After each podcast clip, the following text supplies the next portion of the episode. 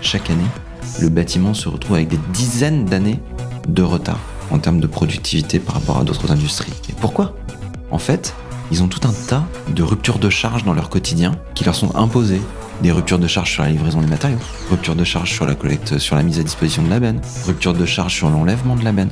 Et en fait, tout ça, ce sont des trucs qui perturbent les process, qui perturbent la fluidification de l'opération, qui perturbent la gestion de projet, parce que c'est de ça dont on parle. Et en fait, euh, le, bâtiment en crève de ça, en fait. L'industrie de la construction est en plein bouleversement. Nouvelles normes, utilisation des matériaux, consommation énergétique sont nos enjeux. Je m'appelle Richard Mita, je suis serial entrepreneur et CEO de Synax. Chez Synax, nous digitalisons l'industrie des matériaux de construction. Ma passion Le digital appliqué à des secteurs qui ne l'attendaient pas. Dans Les bâtisseurs, j'interviewe des visionnaires de l'industrie pour vous inspirer dans votre propre transformation environnementale, digitale et managériale. Bienvenue dans Les Bâtisseurs, le podcast de ceux qui bâtissent aujourd'hui pour demain. Bienvenue dans ce nouvel épisode des Bâtisseurs. Aujourd'hui, je suis avec Arnaud Rongier, le cofondateur du groupe Endless. Salut Arnaud. Salut Richard. Déjà, comment ça va? Ça va bien. Ouais.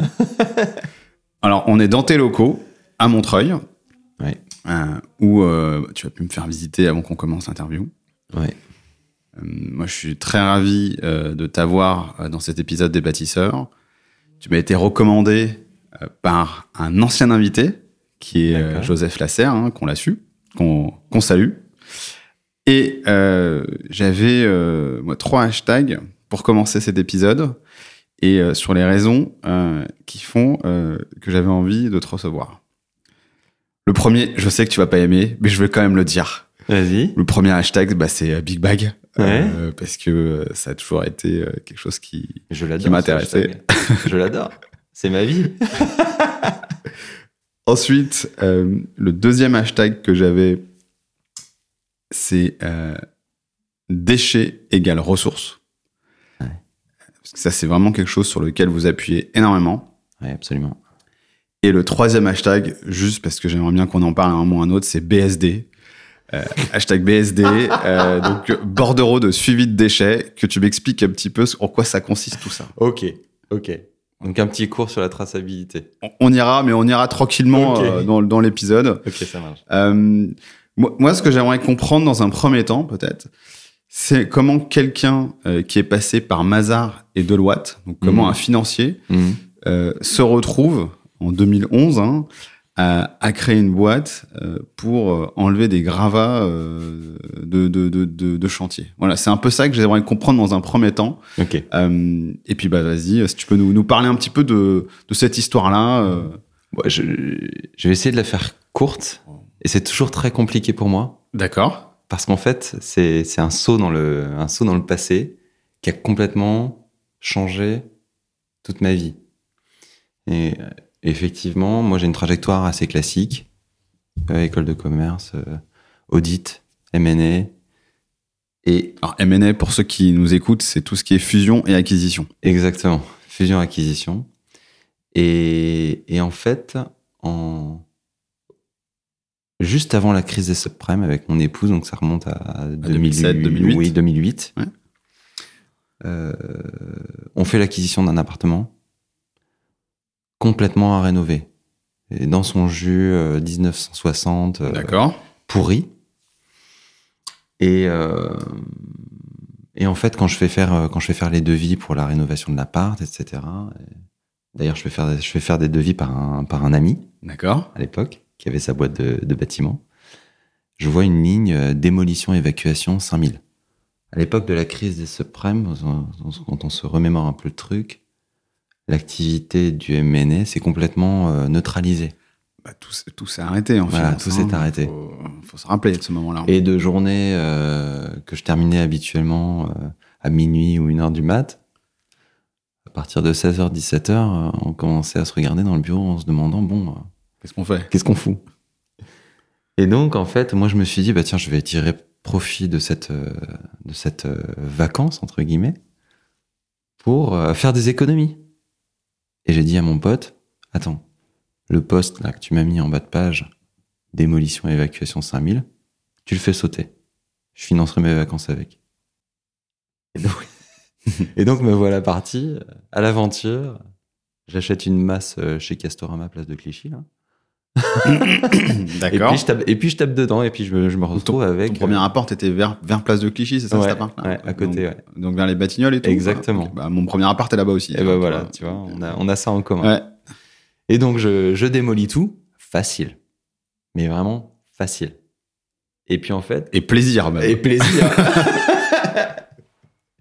et puis je me retourne au moment où j'ai terminé, et là en fait, panique.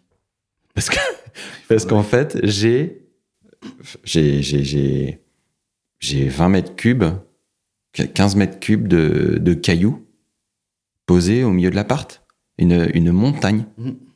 Je suis au quatrième étage. La copro m'a dit euh, Monsieur Rongier, vous vous souviendrez qu'on vient juste de changer le treuil de l'ascenseur, donc euh, faudra passer par l'escalier hein, pour évacuer vos gravats.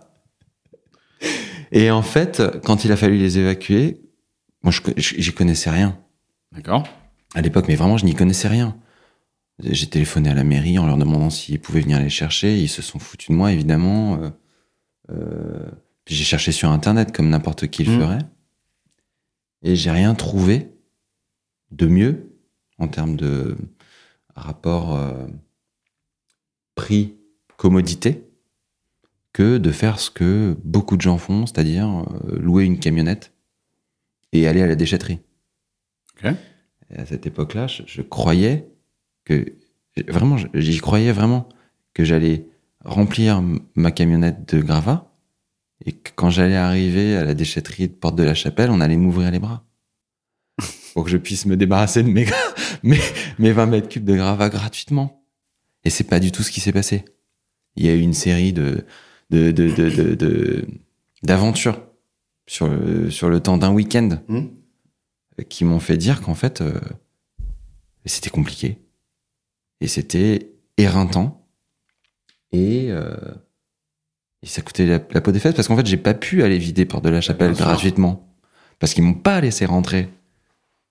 Parce qu'ils m'ont dit, mais, mais, mais vous êtes malade. Vous imaginez si tous les Parisiens faisaient la, même- faisaient la même chose que vous, on aurait enseveli tout le périph' en, en un an de temps. Donc, euh, donc en fait, à la fin du week-end, qui a été une épopée, ça m'avait coûté une blinde. Mhm.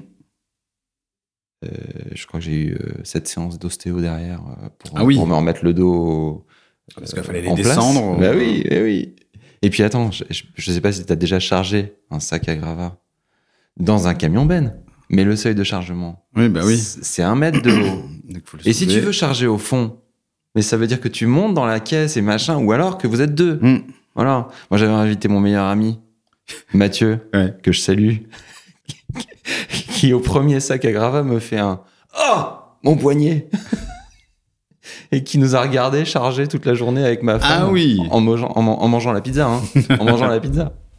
Donc, euh, non, non, trêve de, trêve de plaisanterie, le, voilà, à la fin du week-end, je me suis dit, mais attends, c'est pas possible. C'est pas possible que ce soit si, si, D'accord. si compliqué, quoi. Et la genèse, elle est là. Ok. La genèse est là. Donc en fait, je me retrouve avec un use case. Et en fait, je me dis, mais non, mais aller louer un camion quand tu habites dans Paris, il faut sortir parce que les camions sont, sont loués en dehors de Paris, dans des grandes plateformes, etc. Mm. tu- tu c'est compliqué. Euh, ensuite, le garer en bas de chez toi. Bah, c'est impossible. Mais c'est impossible. tu vois et en fait, ces problèmes-là, mais c'est pas, c'est pas qu'un problème de, de, de particulier. C'est, c'est un problème pour toutes les, pour toutes les boîtes qui sont amenées à faire des travaux dans Paris, Mm. qui ont peut-être, elles, leur propre camion, mais qui, mais qui, mais qui peuvent pas le stationner systématiquement en bas du chantier. Enfin, en fait, en fait, il y avait plein de, de, de trucs comme ça qui me, qui me questionnaient. D'accord. Et en fait, juste avant, et c'est un peu ce qui a été aussi déterminant, j'ai participé à une, à une opération de, de cession d'un grand groupe spécialisé dans la, dans la gestion de l'eau et la gestion des déchets. D'accord. Et en fait, j'ai travaillé spécifiquement sur la question des déchets. Sur une filiale qui faisait du déchet de chantier. On peut en parler, mais il y a prescription? Oui, oui, il y a prescription. À l'époque, c'est un groupe qui s'appelle la SOR, D'accord. Qui Voilà. à. qui a, eu- mais qui a eu une histoire ensuite, euh, qui, a, qui a été cédé à un consortium D'accord. qui appartenait à une boîte, à un fonds qui s'appelait PAI Partners, qui a cédé sa participation à un consortium CDC séché, environnement, Ouais, chez Environnement, ouais, Voilà. bien sûr. qui ensuite a, a été cédé de nouveau. Et euh, dissocié en plusieurs, euh, en plusieurs euh, grosses entreprises, notamment la Coved, Ok. qui est, le- qui est la boîte sur laquelle j'avais travaillé spécifiquement. La Coved qui a été rachetée par Pabrec D'accord. il y a, il y a un peu plus d'un an maintenant. Et donc, en fait, quand j'ai bossé sur, cette, euh, sur ce dossier, je suis entré, je connaissais rien aux, aux déchets. Puis Mhm. tu sais, dans le MNE, tu te, Bah, t'es obligé d'aller tu te vite. documentes. Parce que tu, parce que tu, parce que tu phosphores autour des décisions stratégiques qui sont prises par la boîte que tu veux acheter ou que tu veux vendre, etc. Mm. Donc en fait, l'opération a été assez longue entre le moment où on a commencé et le moment où on a terminé. Et pendant ce temps-là, j'ai appris plein de trucs sur les déchets. Et je me suis rendu compte que c'était un, un marché qui était euh, fantastique D'accord.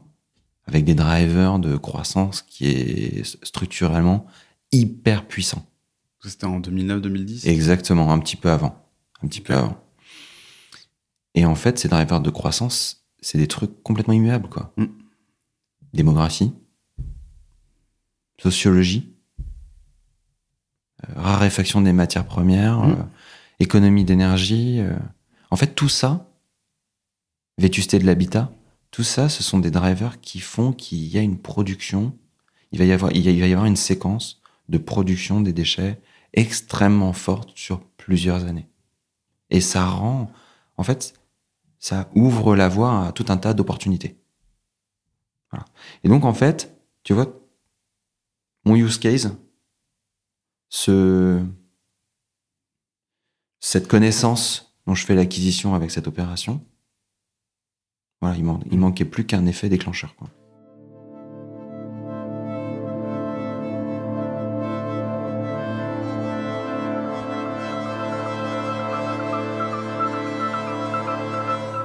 Toi, tu te dis, j'ai un insight qui est euh, le fait de dire qu'il y a une économie autour du déchet qui, en- qui est là, Ouais, et tu la vois sur euh, des années et des années. ouais, Ça, c'est ce que tu. c'est ce que tu te dis en, euh, là quand tu fais cette opération de M&A à travers ton travail. Et parallèlement à cela, tu as ce problème qui est hyper concret. exactement. C'est-à-dire comment je retire des déchets dans un chantier, dans, dans une, dans une Dans ville le comme cœur de Paris. Paris, exactement. Et là, à quel moment tu fais le pas? Parce que des gens euh, qui ont, euh, tu vois, euh, qui sont en finance, qui voient des choses comme ça et qui se disent du jour au lendemain, Ouais, Ah, ouais. non, moi mon métier, ça va être d'aller d'aller faire ça. Qu'est-ce qui fait Qu'est-ce qui déclenche ça? Parce que honnêtement, on va pas se cacher. Hein. Euh, T'as fait une grande école de commerce. T'es euh, en costard cravate, j'imagine, tous les jours. Qu'est-ce qui fait que tu passes de, de là à là, tu vois? Parce que c'est quand même deux mondes complètement différents, tu vois Ouais, ouais. En, en fait. et après, après, on va se poser la question pourquoi tu Ouais. restes. Mais ça, c'est une autre question. Non, mais le, le, ouais, c'est une autre question. Mais, ouais. En fait, là, c'est là, là, on est sur un, sur un, un banc un peu plus, un peu plus pe- personnel. Exactement. Le, le sujet, c'est que j'ai toujours eu envie d'entreprendre. D'accord. Mais toujours. Sans, sans, sans vraiment le comprendre, sans, sans totalement, en fait, pouvoir mettre un, un mot sur ce, sur, ce, sur ce désir. Mais tout petit, euh, 8 ans, 9 ans, 10 ans, j'étais passionné d'aviation, D'accord. mais je voulais pas être pilote. Je voulais avoir une compagnie aérienne. Et j'avais mon cousin qui lui était euh, partageait cette passion et lui il voulait absolument être pilote. Donc en fait quand on se retrouvait j'étais le patron de la compagnie aérienne et lui c'était le pilote de la compagnie aérienne, tu vois D'accord. Et en fait et en fait ça ça ça c'est- très profond et je sais pas et je sais pas vraiment d'où ça vient parce que mm, d'un point de vue familial, je suis issu d'une famille de, de médecins. Ok. à 100%. Même pas des... bon, c'est un peu une profession libérale. C'est une profession libérale hein. avec, oui, exactement, avec un, avec une approche un peu entrepreneuriale. Mais personne dans le business Et personne dans le bâtiment. et personne dans le dans la construction. Exactement. Donc en fait, euh, voilà, la, la genèse c'est ça. Et qu'est-ce qui a déclenché Mm. Mais c'est la crise des subprimes en fait. Ok. Super. Parce que la crise des subprimes a mis un coup d'arrêt à, à mon activité. D'accord. Et au moment de la crise des subprimes, à un moment, il, pour mes patrons, il a fallu faire des choix. Bien sûr. Parce que c'est- tu vois, il- voilà. de Et- façon, et ça, en a, fait, ça a écrémé de manière Eh ben, drastique. bien sûr. hein, et bien et sûr. franchement, si on se remémore, c'était assez sanglant la crise des subprimes quand même. Et euh, dans, dans ma ligne de service, euh, il s'est passé la même chose que dans d'autres dans d'autres boîtes. Et euh, j'avais un patron à l'époque que je salue qui s'appelle Samiral, dont je garde un excellent s'appelle souvenir. comment? Samiral, D'accord. euh, qui a eu l'intelligence de dire euh, si vous avez des projets, venez nous voir. Voilà. Et en fait, bah, c'était ça la petite, euh, petite la, étincelle. petite, la petite étincelle qui a fait démarrer, le- qui a fait démarrer l'aventure. Ok. Donc la concomitance de tous ces facteurs m'a conduit à, à franchir le, à franchir le pas. Il y a un autre truc aussi qui est un peu plus, un peu plus philosophique, c'est ces métiers d'audit, de conseil sont des métiers euh, formidables, euh, très formateurs, où on apprend à la vitesse de la lumière sur le fonctionnement d'une entreprise, sur la gestion, etc. Mais tu tu es pas acteur, tu es observateur. Mm. Tu es un tiers qui regarde et qui analyse. Or moi, au fond de moi, je suis un, je suis un producteur. J'ai besoin de fabriquer des choses avec mes mains. Et ça, en fait, c'est quelque chose que j'ai senti dès que j'ai commencé à bosser. Je me suis dit, mais en fait, euh, j'aimerais bien être à la place des gens que j'interroge. Et voilà. Donc, en fait, tout, tout ça, c'est ce qui a conduit à la construction de la, la boîte. Donc là, on est donc euh, 2010, 2011. Moi, j'ai- j'avais Ouais. mars 2011 création, si je ne Ouais, me trompe pas. exactement.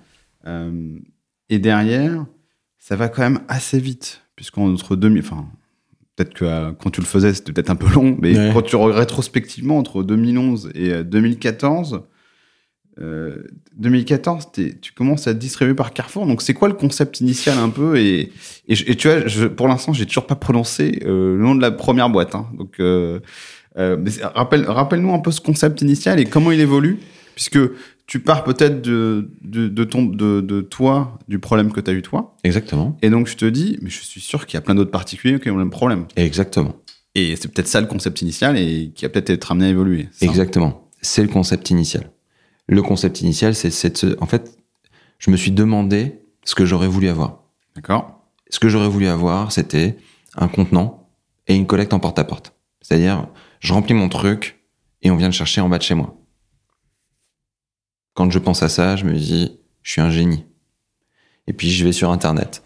Et là, je, et là, je me rends compte que je n'ai rien d'un génie et qu'il y a un tas de gens qui ont pensé la même chose que, que moi, D'accord bien plus tôt que moi, et qui en ont fait des entreprises Ok.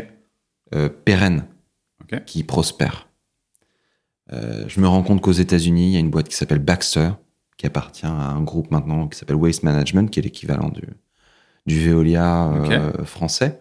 Le nom du, Du groupe, c'est. Waste Management Waste Ah, Management. c'est bon, ça. Ouais, c'est bon ça, ils sont forts, c'est. Et euh, Baxter, 2007, un sac de 2 mètres cubes, mais tout dedans, tu vas sur www.baxter.com, tu, planifies ta commande et hop, t'as un super camion énorme Peterbilt avec une grue de ouf qui passe sur ton chantier, qui enlève le sac et ciao, bye bye. Un carton, un carton absolu dans les magasins de DIY, euh, chez, enfin, un carton. Donc, dans les magasins de do it yourself, hein, c'est ça? Exactement. Mm. Les, les confrères de, de Leroy Merlin, de Castorama, Ok. etc. Ouais, dans des euh, points P, des choses comme ça. ouais. Exactement. Un carton. Chez les particuliers, un carton. Chez les professionnels, un carton. Je regarde, je, je tire un peu plus les antennes, je tombe sur Hippobag. Hippobag. En Angleterre. Ok. Hippobag. Quoi, c'est le bag euh, pour rentrer un hippopotame dedans C'est ça, exactement. D'accord. C'est pour lever un hippopotame, tu vois, solide le sac, quoi. Et là, une gamme un petit peu plus large.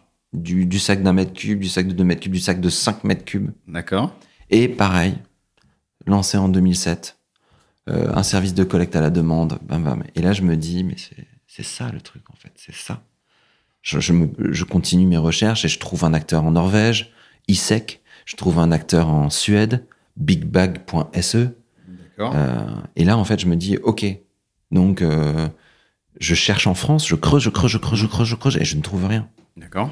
Et je me dis, mais en fait, c'est ça, quoi. Ok. C'est ça. Ce que je voulais, c'est ça.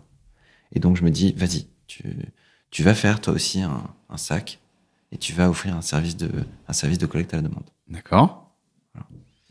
Et j'ai perdu le fil de ta question. Et la question c'était, c'est quoi le concept initial? Donc tu lances. Donc, le concept, le concept initial, c'est mettre à disposition des big bags vides, D'accord. permettre aux gens de les remplir en bas de chez eux et offrir un service de collecte à la demande, c'est-à-dire que tu fais venir un camion sur le lieu du chantier Mhm. qui est équipé d'une grue auxiliaire, parce qu'évidemment, tu vas pas soulever le big bag une fois qu'il est chargé avec tes petits bras en mousse. Et ce, camion déplie sa grue, emmène le sac, le charge, et puis poursuit ses opérations de collecte sur d'autres chantiers. Donc sur d'autres big bags euh, ailleurs. Ou... Et évidemment, il te garantit, cette entreprise, elle te garantit le traitement réglementaire et responsable de tes déchets. Ok. Parce que sinon, euh, la promesse est vaine. quoi. Bien sûr.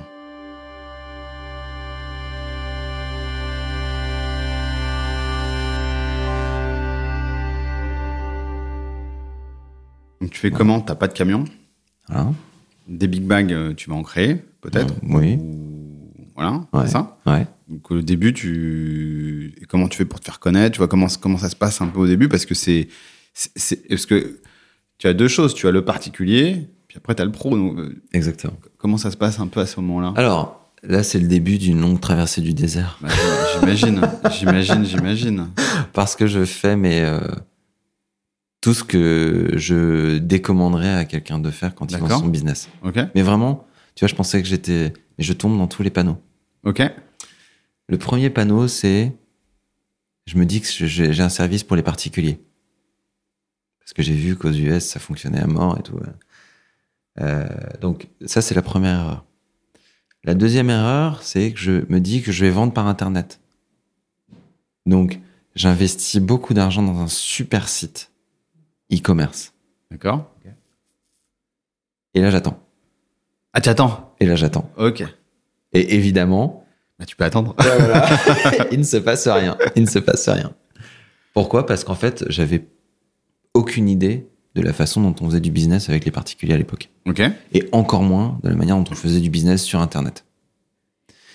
Et euh, c'est ma femme qui m'a qui m'a mis un électrochoc. Un an après que j'ai commencé à bidouiller Mm. et que j'ai pas fait de chiffre d'affaires. Et c'est à Noël. Et là, elle me dit, mais Arnaud, tu, tu réalises là ce qui est en train de se passer? Dis, Euh, Non. Il dit, mais là, en fait, tu, m'as vendu un truc et c'est pas du tout ce qui se passe. Tu m'avais dit, je vais entreprendre, tu vas voir, ça va être la folie. euh, on va gagner euh, notre autonomie et tout ça. Et puis là, en fait, tu gagnes pas de sous. C'est moi qui te porte depuis un an. Tu continues comme ça. Je t'annonce, l'année prochaine, tu vas retrouver un job. Et là, en fait, PAH tu vois, gros électrochoc. Mhm. Et en fait, là, je commence à, me- à me dire, mais en fait, si je veux que je vende, euh, euh, si je veux vendre, pardon, il faut que je m'y prenne autrement. Ok. Euh, je me suis trompé de cible. Ces problèmes que j'avais identifiés comme étant des problèmes qui concernaient à la fois les particuliers et les professionnels. Mais il faut que je les vende. Il faut que j'aille en parler aux professionnels. Et là, coup de panique. Franchement, euh, je crois que c'était le 2 janvier. Je pars au, je pars, à- je, je- pars, je pars à, l'ESSEC. Je, je me connecte sur Diane. D'accord. J'espère qu'ils m'en vendront pas. Ils m'en voudront pas. Il y a prescription maintenant. Oui, il y a prescription. Je pompe 5000 contacts de boîtes UBTP. D'accord. Je me fais un fichier. Et là, j'appelle.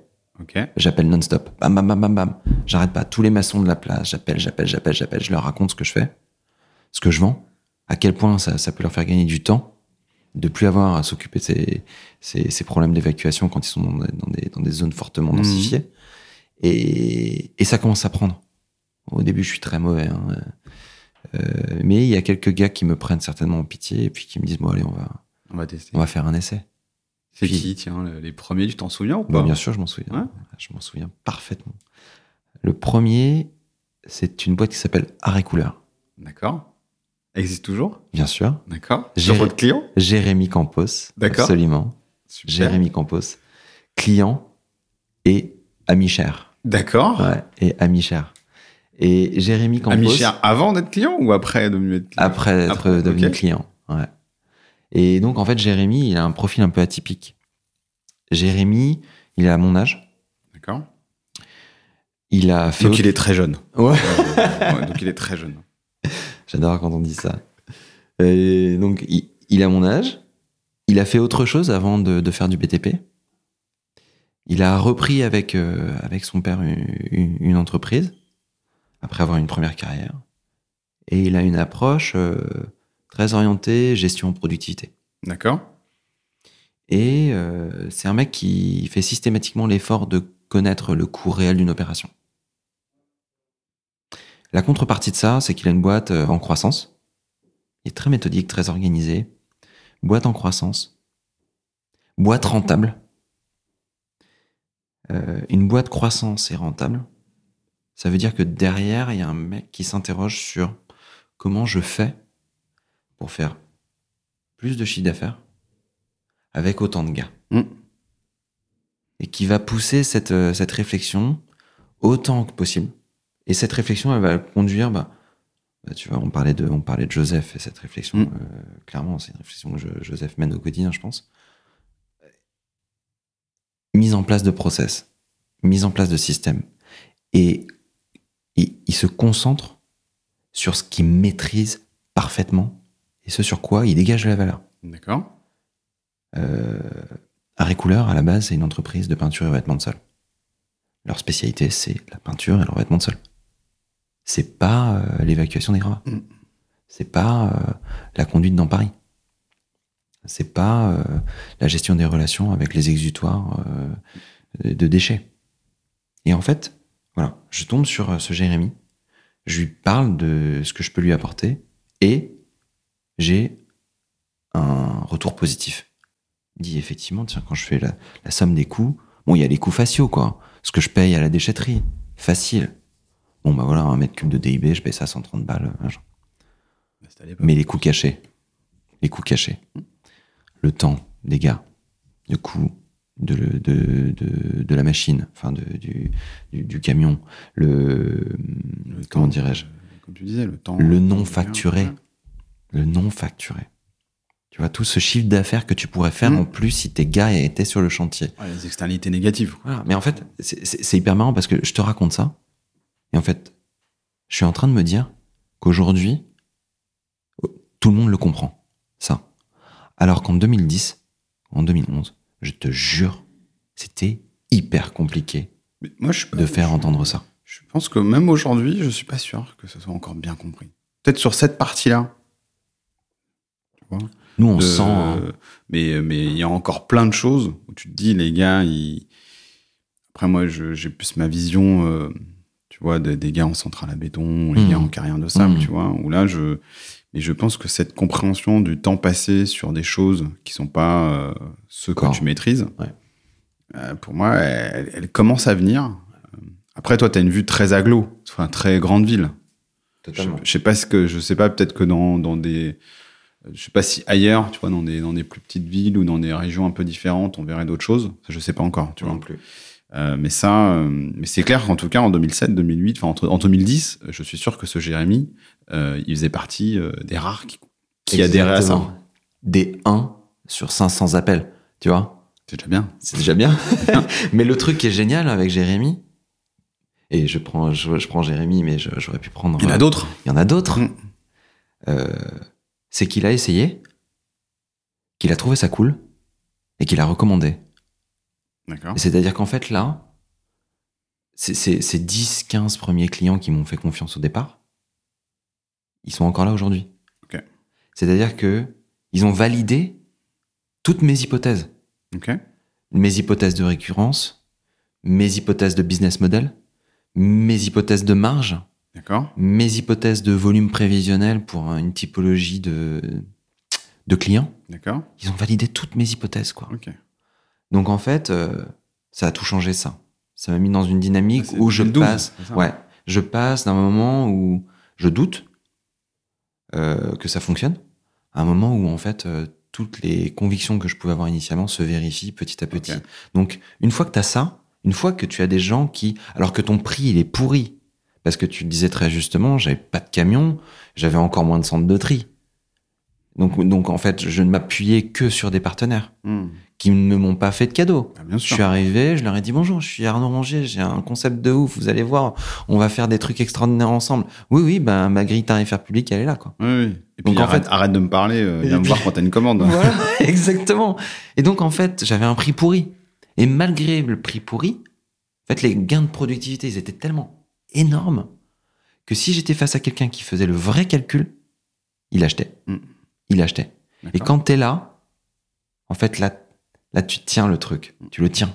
Donc, en fait, derrière ça, j'ai tout retravaillé. J'ai fait des super recrutements euh, qui m'ont aidé à structurer l'offre, à renégocier ces tu partenariats, connaissais peut-être un peu mieux le business aussi ou le. qui avaient aussi un peu moins le nez dans le guidon, qui sont arrivés un petit peu après, avec leur fraîcheur, avec leur vision. Enfin, je, premier, euh, premier salarié de la boîte, Benjamin, qui est euh, aujourd'hui directeur commercial de, du groupe, Mm. il est arrivé, il me voit pédaler dans la, dans la smoule, quoi. Je suis là, je fais, bon, alors Benjamin, euh, il faut passer 30 calls par jour, donc on y va, quoi, faut, faut tabasser. Et Benjamin, euh, au, bout de, au bout de deux mois, il me dit, Arnaud, on va jamais tenir. On va jamais tenir. Il faut qu'on tabasse nos prix. Et Benjamin, en fait, il avait vu un truc que moi, j'avais pas vu, parce que j'avais le, Mhm. le nez complètement dedans.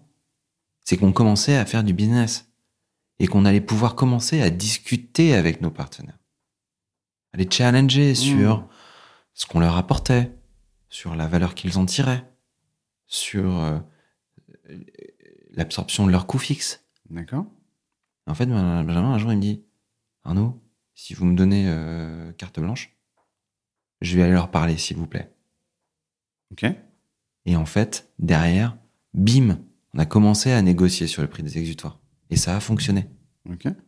Et nos partenaires s'y sont retrouvés. La contrepartie de faire un effort sur le prix s'est traduite par une accélération des volumes. Presque mécaniquement. D'accord. Et donc, en fait, voilà, on a eu une traversée un peu longue, tu vois. 2011, 2014, franchement, très peu de business. Et d'ailleurs, euh, quand j'en parlais autour de moi, les gens se disaient, mais t'es sûr que ça va, tu vois, ça, sûr va que ça va vraiment décoller ou pas? Ça va décoller ou pas? Ou tu vas rester à 200 000 là? Ah, c'était ça les ordres de grandeur? Bah, 2014, 250 000 euros, quoi. La levée de euh, 250 000 euros. Franchement, euh, j'ai Ah, j'ai éprouvé, le, j'ai éprouvé le concept de résilience euh, à un certain, un Ouais. certain niveau, quoi. Et à l'époque, c'était beaucoup, 250 000 euros. Enfin, c'était pas négligeable de faire une levée de 250 000 euros. Ah non, la levée, c'était 500 000. Je Ah, faisais, d'accord. ça, je faisais 250 000 euros de CA à l'époque. Ah oui, ok, ok. Donc 500 000 euros en 2014, c'est ça tu Ouais. Petite levée. Ouais. Petite levée. Ah, mais c'était déjà, correct à l'époque. On est plus, c'était pas comme aujourd'hui. hein. non, c'était pas comme aujourd'hui. Et euh, cette levée, boum, elle permet de faire des trucs. Et je fais trois trucs avec cette levée. Je recrute des commerciaux. D'accord. J'investis dans un camion Est-ce pour avoir la maîtrise de l'exécution. Ok. Donc tu prends un chauffeur aussi avec. Ouais, exactement. Et le dernier truc, la tech. Ok. Parce qu'en fait, ce dont je me suis rendu compte pendant ces premières années à éprouver la logistique, c'est que si le business monte, si j'ai pas de tech, je pourrais jamais gérer la logistique en tenant ma parole client. Hmm. Impossible. La mise à l'échelle euh, fait que euh, t'es, euh, si t'as pas un- quelque chose qui t'automatise une certaine partie de ton business, euh, t'es obligé de, mort. t'es obligé de recruter. Et là, ça devient mort. Et automatiser, tu vois, as, les t'as les, t'as les automatisations classiques. Hein, euh, prise de commande, euh, Oui. comptabilisation, facturation, ça c'est les, ça, les automatisations classiques. Mhm. Mais en fait, ça, ça suffit pas. Oui. Ça suffit pas. C'est pas avec tout ça que tu vas faire une logistique euh, solide. Et puis, en fait, le, à l'époque où on s'est lancé, le, le bâtiment souffrait d'un truc qui était extravagant. C'était le service qu'on leur offrait, il était médiocre. Et ils faisaient avec comme si c'était un truc euh, immuable, tu vois. Euh, je commandais une prestation d'enlèvement de benne pour demain matin. La benne, elle m'était livrée deux jours plus tard l'après-midi. Personne ne, ne, Dont ne acte, quoi. rien du tout. Tu vois Business as usual. Moi, quand j'ai vu ça, franchement, mais ça m'a mais, mais ça m'a mais choqué. Je me suis dit, mais en fait, euh, tu sais, il y a McKinsey qui a sorti une, une, une étude hyper intéressante sur, le, sur la productivité des secteurs industriels. D'accord. Analyse sur un siècle. Quand la productivité de l'industrie globale euh, augmente de 1,2%, celle du bâtiment, elle augmente de 0,4%. Tu mets ça chaque année, le bâtiment se retrouve avec des dizaines d'années de retard en termes de productivité par rapport à d'autres in- industries. Et pourquoi? Et pourquoi? Parce que les gens qui composent le bâtiment, ils sont pas plus, euh, tu vois, ils sont pas plus bêtes que, que ces autres. En fait, ils ont tout un tas de ruptures de charge dans leur quotidien qui leur sont imposées. Des ruptures de charge sur la livraison des matériaux, rupture de charge sur la collecte, sur la mise à disposition de la benne, rupture de charge sur l'enlèvement de la benne. Tu vois? Mm. Et en fait, tout ça, ce sont des trucs qui perturbent les process, qui perturbent la fluidification de l'opération, qui perturbent la gestion de projet, parce que c'est de ça dont on parle. Mm. Quand on parle BTP, c'est en fait c'est de la gestion de projet. Et en fait, euh, ben oui, le, le, le, le bâtiment en crève de ça en fait D'accord. parce que on se retrouve avec une productivité qui est complètement grevée. Si on n'a pas la productivité, ça veut dire qu'on ça veut dire qu'on tape dans la marge. Oui. Et si on tape dans la marge, on tape dans les invests, on tape aussi dans la qualité, Mm. on risque de taper dans la qualité. Enfin, tu vois, c'est c'est Bah, un façon, enchaînement qui est, qui est complètement complètement logique, quoi. Entièrement raison. Du moment on tape dans la marge, de toute façon, euh, c'est pour ça qu'on prend aussi un peu de retard, puisqu'on va aller faire des choses qui nous ramènent plus de marge. C'est Voilà. pour ça qu'on va diminuer la qualité ou qu'on va mettre moins de gens. Exactement, Et parce qu'on veut qu'on va aller chercher les endroits où il y a de la marge, exactement, où on veut récupérer, exactement. récupérer notre marge. récupérer. Et ça, en fait, voilà, ça fait, euh, voilà. Et pour revenir sur Hmm. euh, sur le sur le business, c'est être au rendez-vous des promesses et des besoins qu'ont les boîtes de dégager de la productivité. Eh ben, c'est compliqué. Et c'est très compliqué. Et c'est d'ailleurs pour ça qu'on n'y était pas.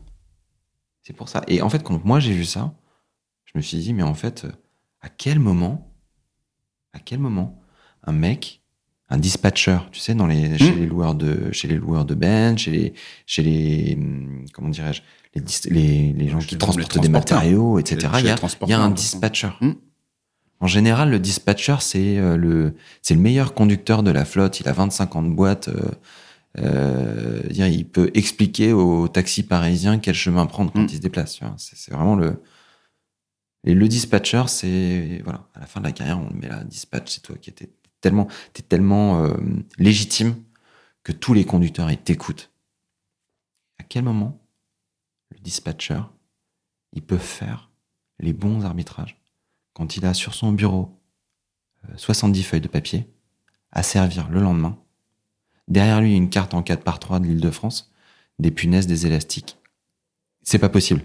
Le tableau blanc avec. C'est pas euh, possible, le tableau blanc. avec Le les- tableau blanc. tous ses bahuts et tout. Mais ouais, c'est impossible. C'est impossible.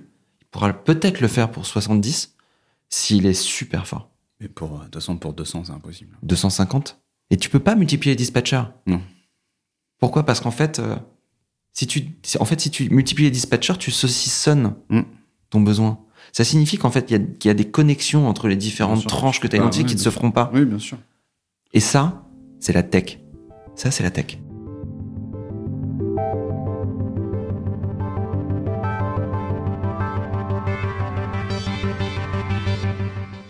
Et, et donc là, tu te dis, donc 2013-2014, tu te dis, tiens, je vais investir sur la tech. Ouais. Et je vais investir sur mon propre, mes Système. propres systèmes de, donc mon propre, mes propres. Donc un, tu avais déjà créé tes big bags, Ouais. Enfin, euh, ou tu avais Ouais. déjà euh, Sourcé. sourcé. Ouais. Et là, tu te dis, je vais prendre des camions. Tu en as pris un. Ouais. Et donc là, et tu te fais distribuer par Carrefour. C'est ça? Ou, Ouais, c'est ou c'est juste. Non, mais euh, Carrefour, c'est accidentel. hein. C'est accidentel parce que moi je accidentel. comprenais pas. Tu Non, non, mais Carrefour, Carrefour non, mais Carrefour, c'était une, c'est une, c'était une réminiscence. C'était une discussion qui avait été engagée assez tôt. D'accord. Parce que, euh, parce que euh, chez Carrefour, comme chez d'autres distributeurs, hein, il y a des cellules de veille et d'innovation. Des gars qui, des gars qui, qui cherchent à mettre à la disposition du, du Kidam des nouveaux services. Et la collecte de, de gravats en Big Bag, ils avaient trouvé que c'était un service cool. Et j'étais tombé sur quelqu'un de très bien qui m'avait dit, écoute, euh, vas-y, on essaye.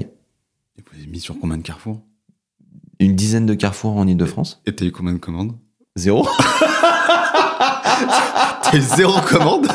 Non, je- j'exagère. Ou même moins, moins de peu, 10 quoi. Très peu. Ah oui? Très peu, très peu. Et on se disait, mais quand même, c'est pas possible, je comprends pas. euh, le mec que j'ai mis à côté Moi, de toi. moi, je euh, comprenais pas non, euh, pourquoi je comprends pas pourquoi ça sort pas. Dans notre rayon peinture, on vend bien des pots de peinture. Oui, mais t'en vends pas beaucoup quand même. T'en vends pas beaucoup. Un peu, en- un peu à mon de phase. un peu à mon de phase. Et, et donc, est-ce que t'as fait d'autres partenariats tiens, si on reprend derrière, Ouais. derrière, heureusement, on a- Ça t'a ouvert peut-être d'autres portes exactement. Exactement. C'est ça, ça fait partie des, des ouais. petits, des petits tremplins qui, bon, qui te pénalisent pas trop parce qu'on se dit, ouais, il a réussi à faire un deal avec Carrefour quand même. Oui. Euh, Il doit bien être capable de faire un deal avec le roi Merlin. Voilà. Ouais, c'est clair. Et en fait, Au-dessus, euh, le gars, Et il a fait fait- avec Carrefour. Donc et bon. c'est vrai que c'est vrai que quand tu vas voir le roi Merlin, tu vas dire, mais attendez, on est chez Carrefour. Ah bah Le mec se dit, attends, je comprends pas. Carrefour, qui a rien à voir avec nous, qui référence ce gars. Non, non, mais faut faire, un- faut qu'on fasse un truc là. Ah oui. Faut qu'on fasse un truc. Faut qu'on teste. Voilà. Non, non, mais c'est pas possible. Et là, t'as eu des commandes avec le roi Merlin. Ouais, plein. Beaucoup Plein. plus. Super partenariat, le roi Merlin. D'accord. T'as eu le roi Super Merlin, Castor. Merlin, Castorama. Point P Ensuite- aussi. ouais. Alors non, pas Point P. D'accord. Kiloutou, euh, Loxam. euh, puis est, est arrivé aussi, euh, sont arrivés aussi d'autres réseaux. Raboni. euh, D'accord. Rexel. Ok. Enfin ah bon, il y oui. a plein, plein de distributeurs, de plus en plus pro, de plus en plus. euh, Donc là, c'est un peu la phase où tu t'étends Ouais. entre 2014, euh, 2017, 2014, 2018, voilà, ça exactement. C'est une phase où on a une bonne croissance, on commence à faire des chiffres un peu plus sérieux, on croît de 500 k par an, tu vois. D'accord. Euh, En CA, hein, c'est bien ça. en hein. CA. Ouais. Donc euh, un million, un Combien million et flottes de demi, deux millions, et puis petit à petit, on voilà, deux camions, trois camions, quatre camions, cinq camions. Ok. Cinq camions, 2019, deux millions et demi de chiffre d'affaires, cinq camions, six personnes dans la boîte, rentable, Attends, attends, attends. 6 personnes dans la boîte. six personnes dans la boîte, 2 millions et demi de chiffre d'affaires. Oui. Et combien de camions? Trois camions. 3 camions. Et derrière, donc dans tes coûts, tu as toute la partie exutoire Ouais. que, que tu payes là pour le coup. Euh, donc là, 2, millions et demi, tu gères combien de tonnes euh, à peu près? Enfin, c'est quoi ça en mètres cubes, pardon, de, ouais, de 20 déchets? 000, 20 000 mètres cubes. 20 000 mètres cubes. Ah oui, intéressant. Ok, ok. Ouais, attends, je, je refais mes petits calculs quand même. Non, non, mais ah, c'est intéressant quand même. Comme business, 20 000, ça me paraît un peu, pas, pas beaucoup 20 000 mètres cubes, mais euh, Attends, laisse-moi calculer. vas-y. Alors là, il- Arnaud prend sa calculatrice Ouais, et c'est nous ça. fait ses calculs. Je confirme. Super. Il confirme, il confirme. «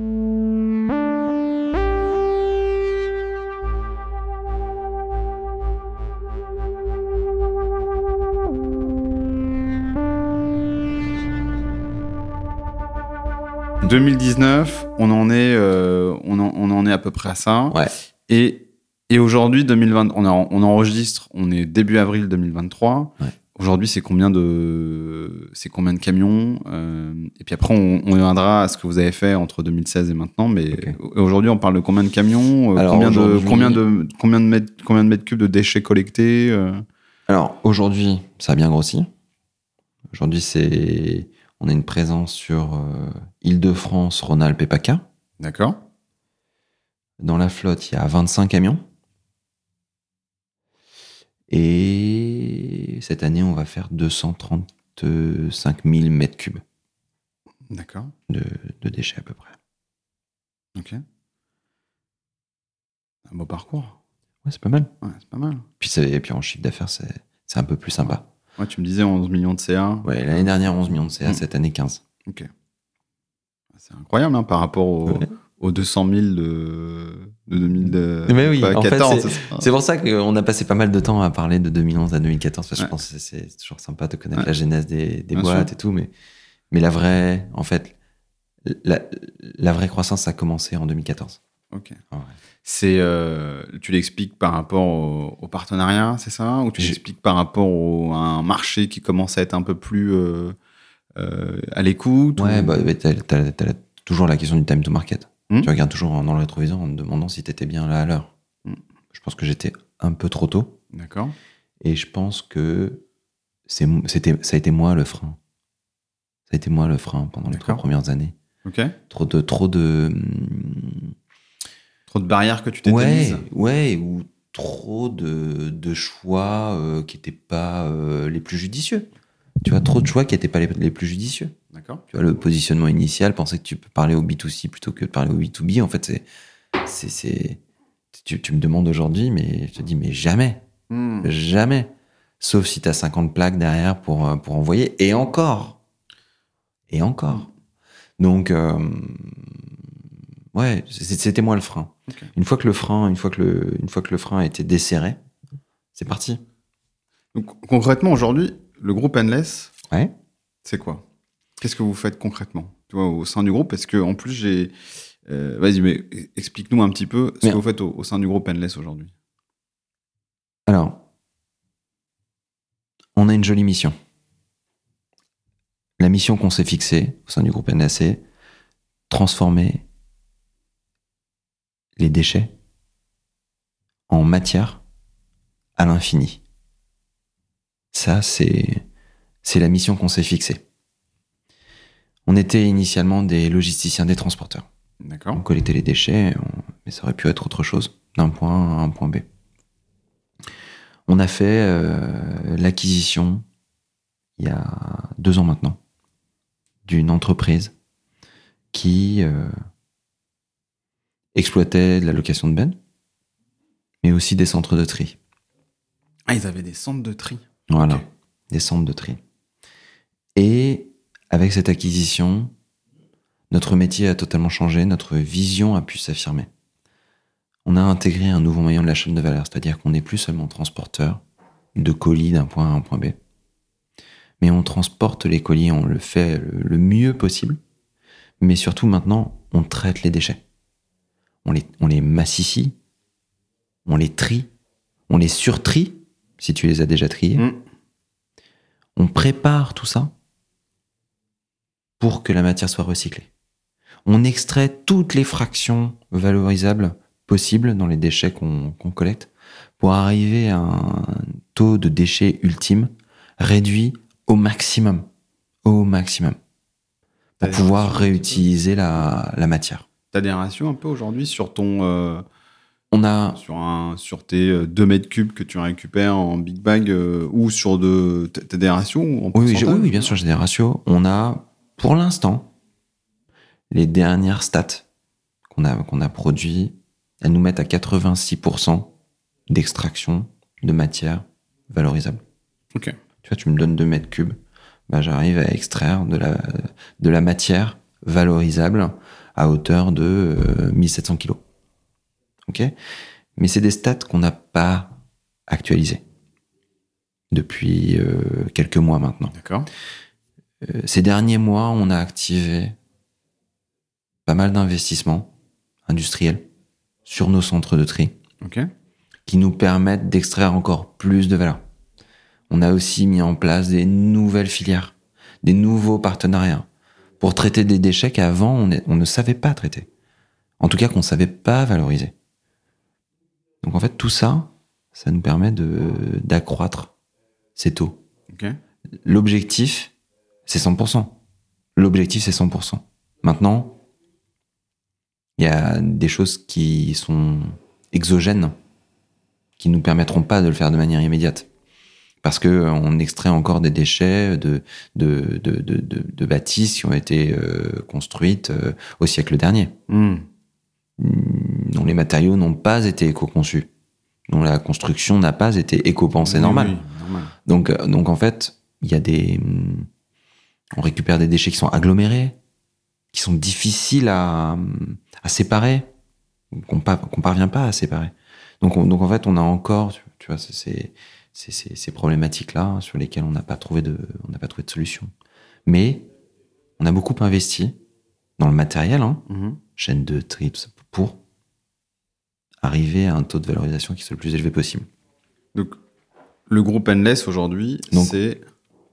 Aujourd'hui, Le groupe Endless est un GDD. Ce qu'on appelle un GDD. C'est un gestionnaire de déchets Ok. qui, a, qui marche sur euh, deux jambes. La première, c'est une logistique euh, fantastique. Et la deuxième, c'est le tri, euh, c'est le tri et la valorisation des déchets sur ses propres structures. Et vous avez, vous avez combien de centres de tri Donc aujourd'hui, on en a deux Qui sont où en Ile-de-France. D'accord. Il y en a un qui est au nord de Paris, du côté de Villetaneuse, et un autre qui est au sud de Paris, dans le, dans le 91. Et, euh, et, et les bennes, vous en avez combien maintenant? Euh, Je vois, c'est 500, c'est 1000, c'est. euh, tu vois, c'est. on, a, on en a un peu moins de 500. Ok.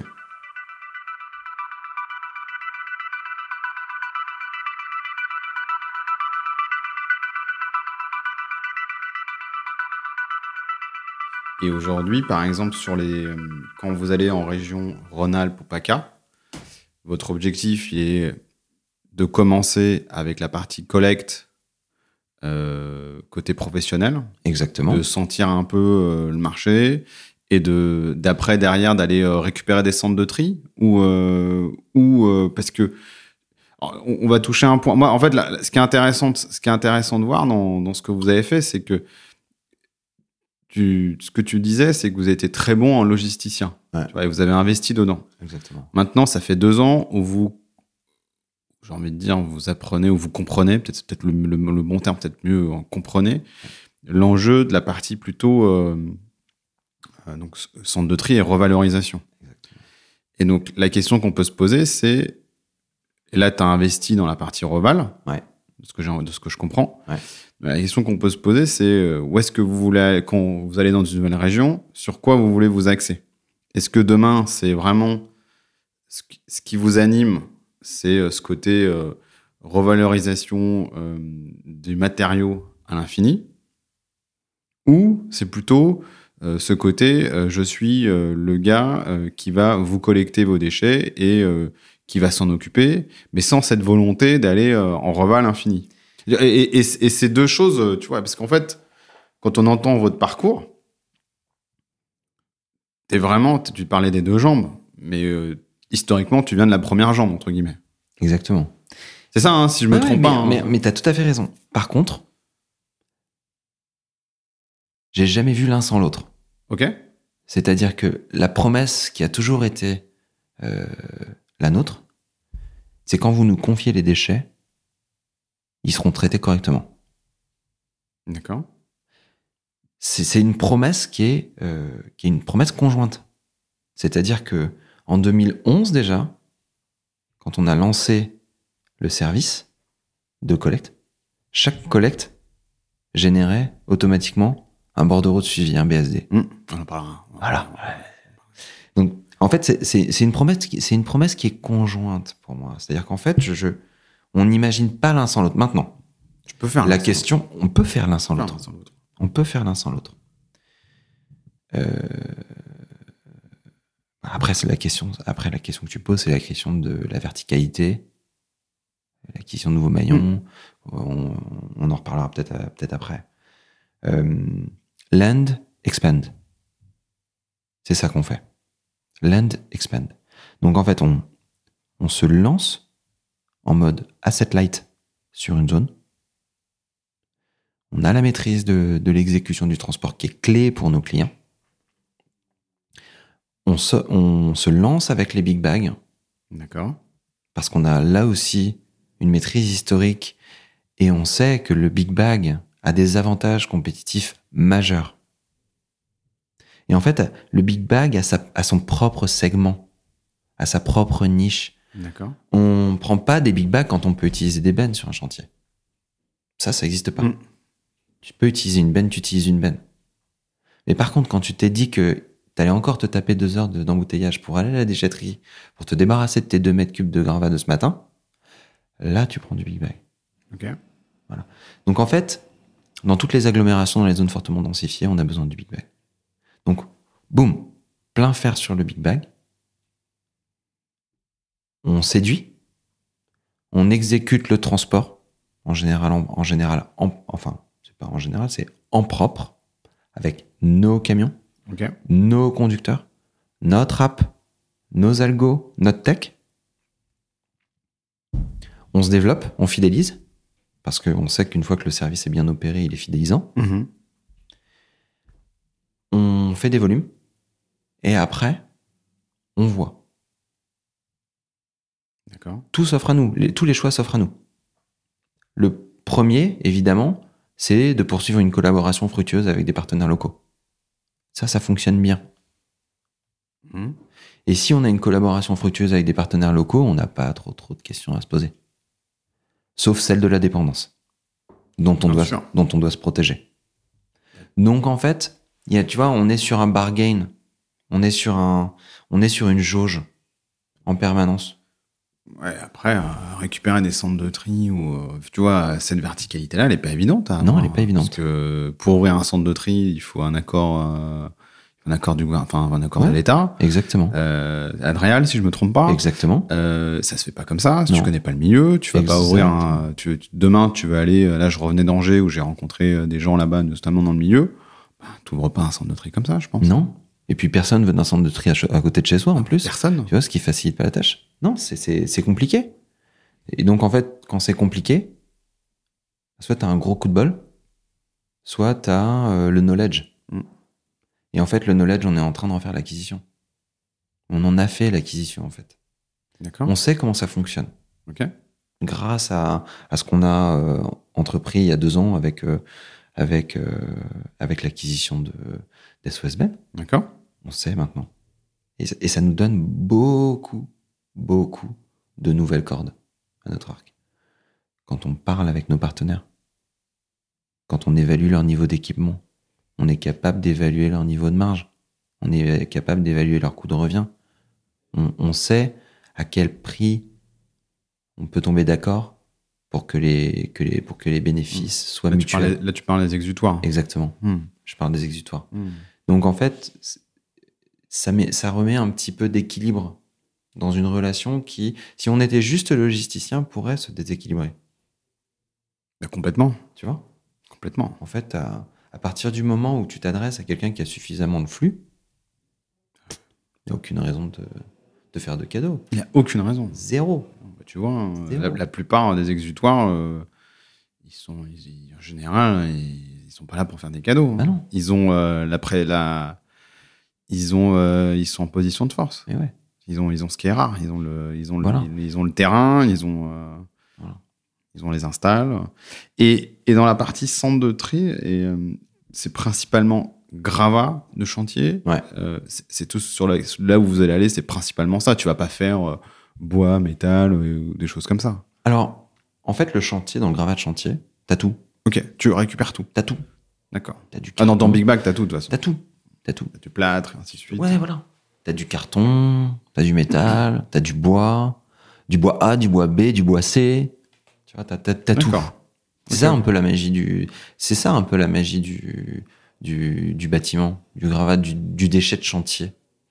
C'est qu'en fait, euh, d'un, d'un tas un peu, euh, un peu dégueu, un peu difforme, en fait, euh, tu creuses un peu et t'as une mine d'or, quoi. D'accord. T'as une mine d'or. Tu vas, tu vas extraire, euh, tu vois, de, de nos 86% là, dont je te parlais Mhm. tout à l'heure. Tu as, euh, tu as, euh, par exemple, euh, je crois que c'est 2% de métal. On le sait, c'est statistique. Oui, après, t'as des c'est stats. statistisé, Mm. tu vois, tu sais. Et le métal, c'est recyclable à l'infini. hein. Oui, mais carrément. Et puis, et puis, c'est pas un coût pour le coup. C'est une vraie ressource de manière immédiate. T'as une, t'as une cote, t'as Ouais. tout, c'est voilà. on a 8% de 8% de, de bois, je crois. D'accord. Donc euh, ça c'est pareil. Le bois, euh, enfin si tu peux acheter euh, des, des, des, des meubles en kit pour ta cuisine, c'est parce que en fait on recycle le bois. On recycle le bois, on en fait des super panneaux qui ont voilà, D'accord. c'est génial ça. Mais demain, tu te verrais. euh, pourquoi pas faire. euh, parce que c'est une autre façon de voir les choses aussi. Tu te verrais faire, des, faire euh, carrément du matériau que tu revendrais euh, à, à, non, genre, soit en kit, carrément, tu vois. Ouais, il faudrait Euh, être panotier, et- etc. et après ça euh, pose je- des je- questions je des capex, mais, mais- Tu, peux, te dire, tu te dirais, tiens, est-ce que tu te revois revendre des choses à des particuliers? Non, jamais ça. bah si, en fait, euh, on Tu bosse des choses à des beaucoup, particuliers mais on sur tes bosse, centres de tri, mais euh, mais bien sûr, matériaux que tu on récupères. bosse beaucoup sur la question du réemploi, en fait. Bien sûr. C'est et ça, tu vois, c'est,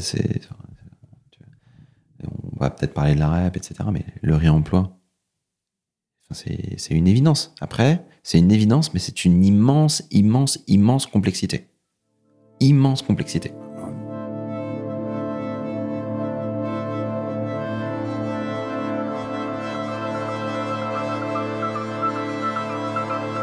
La complexité, elle est liée à, à- à- au process industriel ou elle est liée à la réglementation Elle est liée à quoi exactement Ou elle est liée à tout ça euh, Ah ouais, c'est tout. le- Enfin, le process. Donc déjà, ça veut dire que en fait, ta, démolition, tu étais l'entrepreneur, ta, démolition, tu l'as faite au tournevis. Tu l'as pas faite euh, à la masse. Mm. Tu l'as faite au tournevis. Donc déjà là, ça veut dire que dans ton, dans ton, dans ton business model, c'est, c'est, tu dois allouer une ressource à, à, à l'exécution d'une tâche. Ça veut dire que la, la contrepartie, elle doit, elle doit être financière pour toi, entrepreneur. Mm. C'est-à-dire que si tu confies la responsabilité à un mec de démonter tout au tournevis, ça veut dire qu'il va y passer euh, 30 fois plus de temps que s'il avait masse, tapé à la masse. Ça veut dire qu'il doit y avoir derrière un, un schéma de rentabilité. Quoi. Mm. Donc, donc, step one, sur le chantier, déjà, tu as, un point. Step 2, conditionnement. Faut pas que, en fait, qu'est-ce que tu en fais après Tu vas pas le stocker. Qu'est-ce que Donc, conditionnement, intermédiation.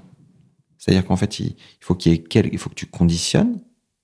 Il faut qu'il y ait quelqu'un qui soit capable de te dire, parce que enfin, tu peux peut-être le faire toi-même en passant par, le, par, les, par les plateformes qu'on connaît tous, mais euh, il faut que tu mettes le, le- le produit à disposition.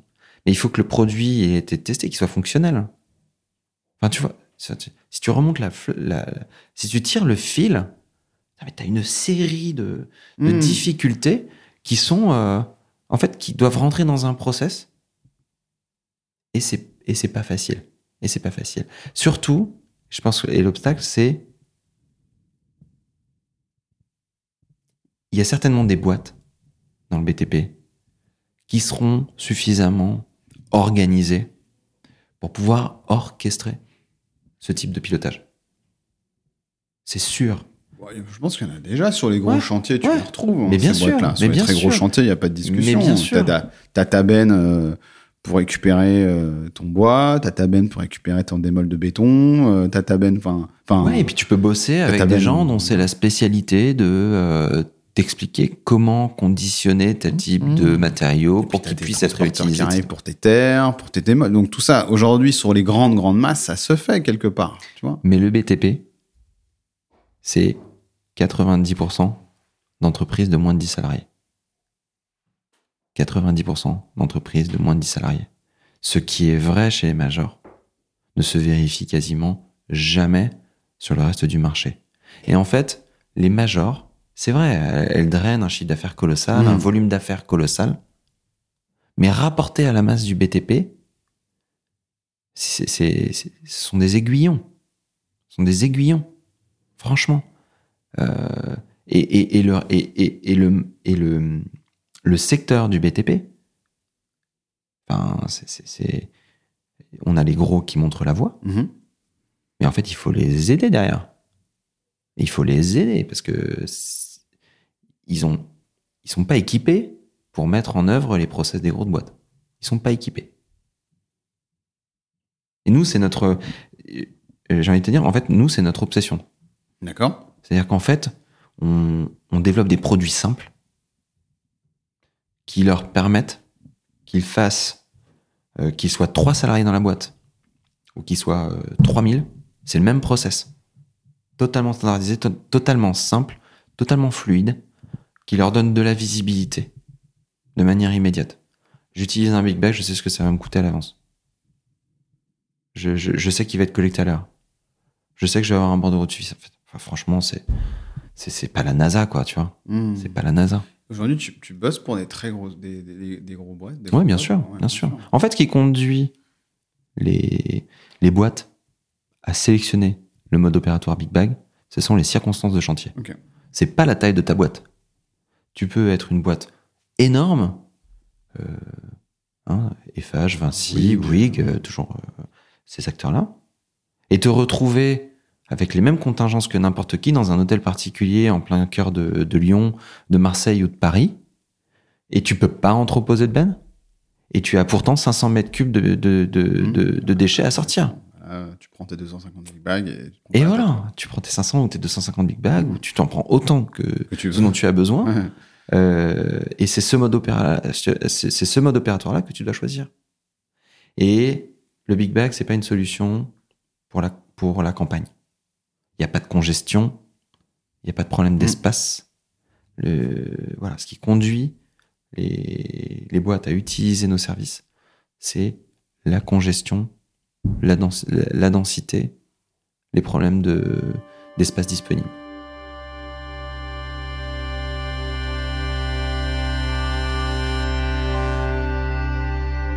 Donc tu disais, pour faire vraiment ce côté revalorisation complet, il y avait une partie de process, effectivement, Ouais. euh, qui sont à la source, mais même avant même qu'ils soient démolis, parce qu'il faut Ouais. aussi, euh, il y a cette partie-là. Ouais. Et, et parle-nous un peu de la réglementation. On en a parlé un tout petit peu, on a effleuré ça. Euh, vous, c'est un sujet sur lequel vous êtes quand même bien au courant. Ouais, Genre, je, je, je mets ce mot-là. ouais. Euh, toi, ta vision un petit peu, parce qu'on parle beaucoup de la responsabilité élargie du producteur, Mhm. euh, on parle du bordereau suivi de déchets. Et Explique-nous un petit peu, toi, ta compréhension aujourd'hui de, de tout ça. Alors, euh, on parle de REP, on parle de BSD, on parle de... Et toi, tu as une vision plutôt pas du tout côté... Producteur. ouais, ouais, t'as pas non plus une vision polluée, des terres polluées, t'as as vraiment ta vision euh, de tout ce que tu vas récupérer. À 95%, je pense, euh, c'est euh, du déchet de chantier que tu peux revaloriser jusqu'à 86-90% en fonction de ce que tu nous dis. Ouais. Alors, on regarde ça avec beaucoup, beaucoup, beaucoup d'attention. On a suivi euh, toutes les discussions. On a pris connaissance de, de tous les décrets. Euh, il faut comprendre. euh, Qu'est-ce qui a motivé le. Qu'est-ce qui a motivé. C'est quoi la genèse de cette REP? La genèse de cette REP, c'est les décharges sauvages. D'accord les décharges sauvages, c'est un mec qui, dans un virage au bord de la 86, a accidentellement laissé la portière de sa, de sa, de sa, De sa benne de, ouverte. sa- de son camion ouvert et hop, tu vois. Oui, je vois très bien. Voilà. Fléau. Fléau. Je crois que c'est tr- tr- 300 ou 400 000 tonnes par an. Fléau. D'accord. Vraiment. Bon, à l'échelle de l'industrie, c'est pas si important que ça. Ah oui, 300-400 000 tonnes, c'est rien, c'est ça? C'est pas si important que ça. Mais les externalités, elles sont dramatiques. Dramatiques. Pourquoi? Parce que ce que tu jettes, comme ça, là, dans la forêt, bah, c'est évidemment ce qui colle au doigt. Tu vois? Mhm, Tu jettes pas dans la forêt des trucs dont tu peux te débarrasser facilement. Bien sûr. Voilà. Donc tu jettes en priorité tes pots de peinture, tes plaques d'amiante. Les externalités, elles sont dramatiques. Vraiment dramatiques. D'accord. Donc le législateur dit, faut qu'on arrête avec ça. Le meilleur moyen d'arrêter avec ça, c'est que les gens puissent se débarrasser de leurs déchets gratuitement. Franchement. Hyper smart. Après, qui paye? Qui paye? There's no free meal. There's no Exactement. free meal. Qui paye? Je suis d'accord. Mais, en fait, se dire, si on met pas toutes ces contraintes de prix sur le dos des entrepreneurs du bâtiment, c'est sûr, ils vont faire les choses correctement. Et il y a du vrai là-dedans. Bon, par contre, euh, pff, tout récupérer en mélange, c'est compliqué. On sait très bien que ça marchera pas. Donc, en fait, on va profiter de ça pour demander un deuxième effort aux entrepreneurs du bâtiment. On va leur dire, vous allez faire converger vos déchets vers des centres qui vont les accueillir et qui vont les accueillir gratuitement si vous les triez. Et donc là, déjà, tu as induit un truc. déjà dans la tête de l'entrepreneur, c'est hop. Un nouvel effort. Oh là là là là. Ouais, Qu'est-ce que ça va me coûter Qu'est-ce que ça va me coûter Le prix, c'est qu'est-ce que ça va me coûter. Donc, donc le schéma, c'est ça, c'est reprise gratuite, à condition que les déchets soient triés. Et après, c'est les modalités techniques. C'est reprise gratuite où? Reprise gratuite au pied du chantier, reprise gratuite sur un, sur un, sur un point de maillage. C'est point de maillage, c'est le, le vocable hein, qui a été choisi par le législateur. Une plateforme de transit. Voilà, qui est ça. une plateforme qui va te permettre d'accueillir euh, les flux différents, euh, les flux différenciés. Euh, mais euh, la REP, euh, sauf erreur de ma part, va pas faire disparaître la congestion dans les villes. Non. Non. Donc en fait, si on sert pas de, si on sert pas de solution pour les entrepreneurs qui sont dans les cœurs des villes et qui depuis des années renoncent en utilisant les services de prestataires comme nous à passer deux ans dans les embouteillages pour maintenir leur productivité, maintenir leur niveau de marge, malgré le fait que ce soit très compliqué, bah, en fait, il va rien se passer. Euh, eux, ils ont euh, intégré dans leur business model un, prix pour ces, pour prestations. Et puis, bah, ils diront, ben, je peux pas faire de la gratuité parce que c'est trop loin, c'est trop compliqué. Heureusement, ça, le législateur l'a intégré aussi. Donc, ça va venir. C'est ça qu'on, c'est ça qu'on pilote, nous. On regarde, en fait, euh, comment on va faire pour permettre à l'utilisateur Mm. de bénéficier de cette gratuité, des efforts, de toucher les fruits des efforts de tri qu'il a fait sur son chantier, justement en, en bas de ce chantier. Donc on bosse, on bosse beaucoup sur la question, euh, s'agissant de la REP, sur la restructuration de notre offre. Et derrière ça, en fait, ce dont on se rend compte, c'est c'est possible si et seulement si tu as une traçabilité infaillible. Parce que quand on, quand on opère chez Endless, on mutualise les flux en big bag. On va passer, on va prendre euh, deux big bags euh, rue du Faubourg Saint-Martin. Tu, tu trajet, tu fais un Ensuite, trajet. euh, 3 rue Saint-Antoine, euh, 10 euh, rue Froment, etc. Ce sont des big bags qui, sont, qui ont été remplis par des entreprises différentes sur des chantiers différents et qui contiennent des matériaux différents. Voilà. Si à la fin, on va à l'exutoire, boum, on vide notre camion, Ah non. tous en, tous en, tous en chevêtre, peut-être, enfin, je veux dire, tous les efforts de tri qui ont pu être faits par l'un ou l'autre sont, sont vains. Mhm. De la même manière, tu, on te dit que tu, tu collectes un, un big bag de bois et en fait, quand tu regardes à l'intérieur, c'est, c'est tout du, du mélange, machin. T'as une, re- t'as ce qu'on appelle un reclassement à faire. Exactement. Et ce reclassement, bah, il faut qu'en fait, tu puisses pister d'où ça vient. Pour ta facturation, pour, pour tout un tas de, pour ta traçabilité, pour justifier de, de ce que tu vas mettre dans le bordereau de suivi, etc., quoi. Donc, enjeu majeur sur la traçabilité unitaire. Et la traçabilité unitaire, quand tu collectes euh, Du 400, 500, 600, 700, 1000 big bags par jour, elle est automatiquement digitale.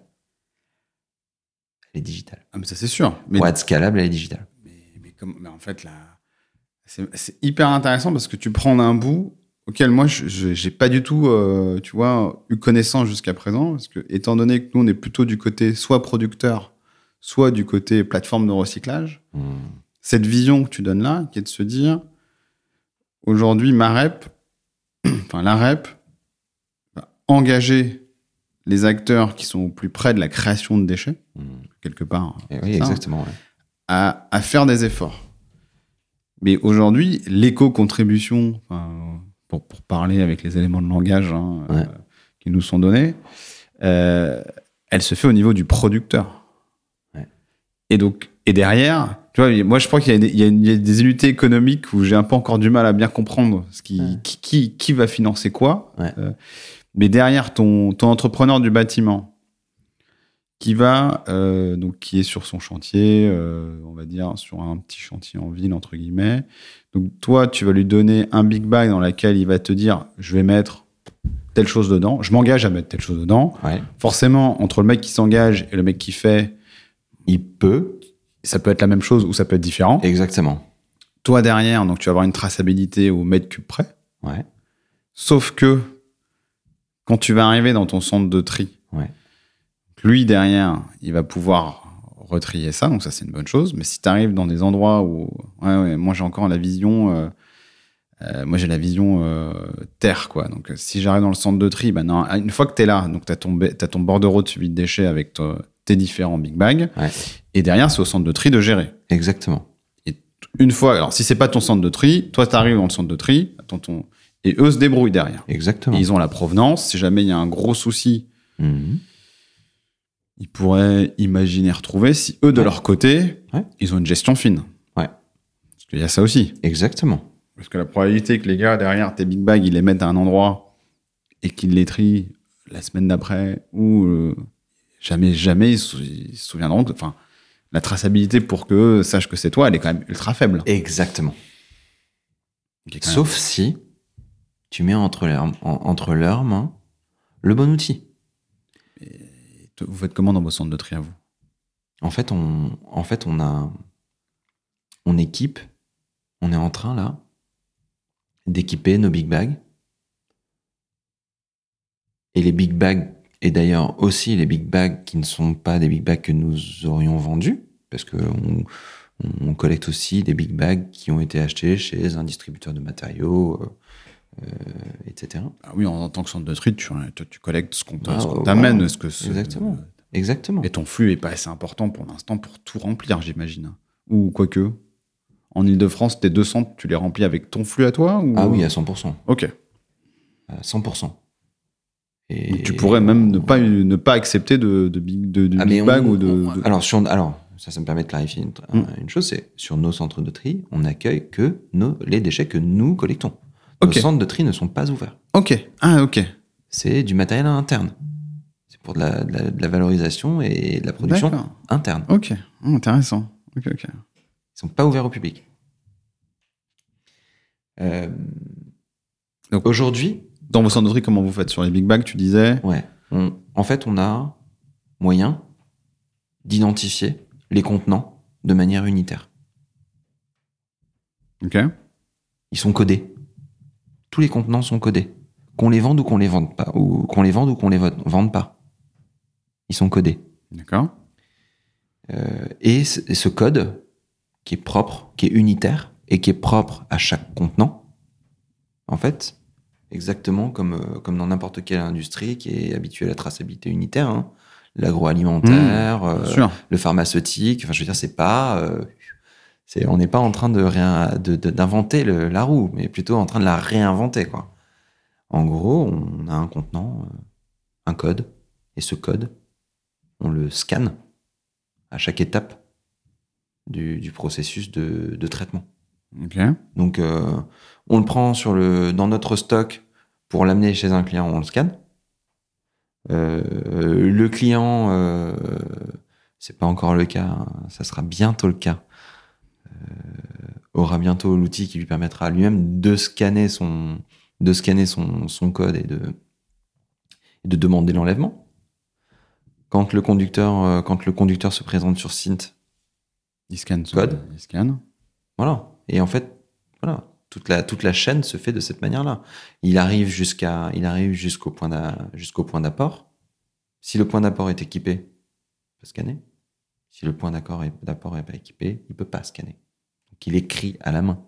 Hmm, Tu vois, c'est pas, c'est pas non plus, euh, Ça va. c'est pas non plus infaisable. Mais donc, si on équipe bien, en fait, tout l'enjeu, pour revenir sur la, sur la REP, tout l'enjeu, c'est la trace, c'est d'être capable de, de justifier d'une traçabilité unitaire béton. Béton. Parce que tu parlais tout à l'heure des producteurs. Les producteurs paient- prélèvent une éco-contribution. Cette éco-contribution alimente une caisse Mm. euh, qui est gérée par un éco-organisme. Et cet éco-organisme utilise les fonds pour payer les déchets. Selon un certain cahier des charges. Mm. Tu fais mal le travail, t'es pas payé. Tu fais bien le travail, t'es payé.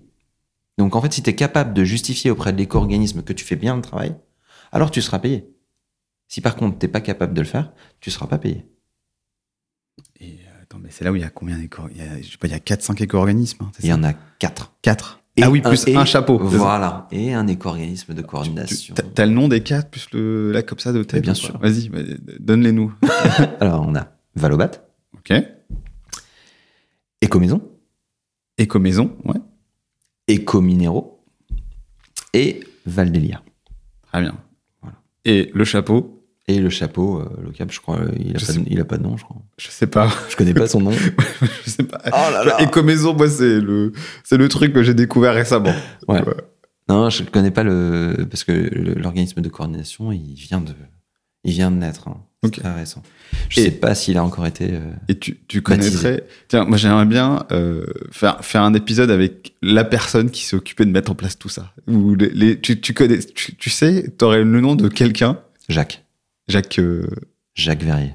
Jacques Verrier. Bon, bah écoute, on va essayer Alors, de Jacques. Verrier, c'est le pape de, de la REP, D'accord. du modèle de REP. Ok. C'est Monsieur REP. Le modèle économique associé à la REP. Ok. euh, voilà.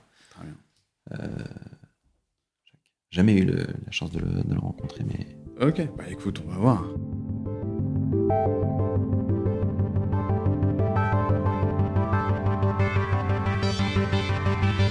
On a un peu touché du doigt ce que je voulais euh, toucher du doigt là-dessus. Tout ça pour dire qu'aujourd'hui, et aujourd'hui, est-ce que tu te vois avoir une longueur d'avance sur cette partie-là ou pas, le groupe Endless? Quand on parle de, quand on parle de traçabilité, la traçabilité, elle t'oblige à une maîtrise de des outils de production. On est un prestataire intégré, on part du chantier et on va jusqu'à la filière euh, industrielle. Être, un prestataire intégré, ça a des limites.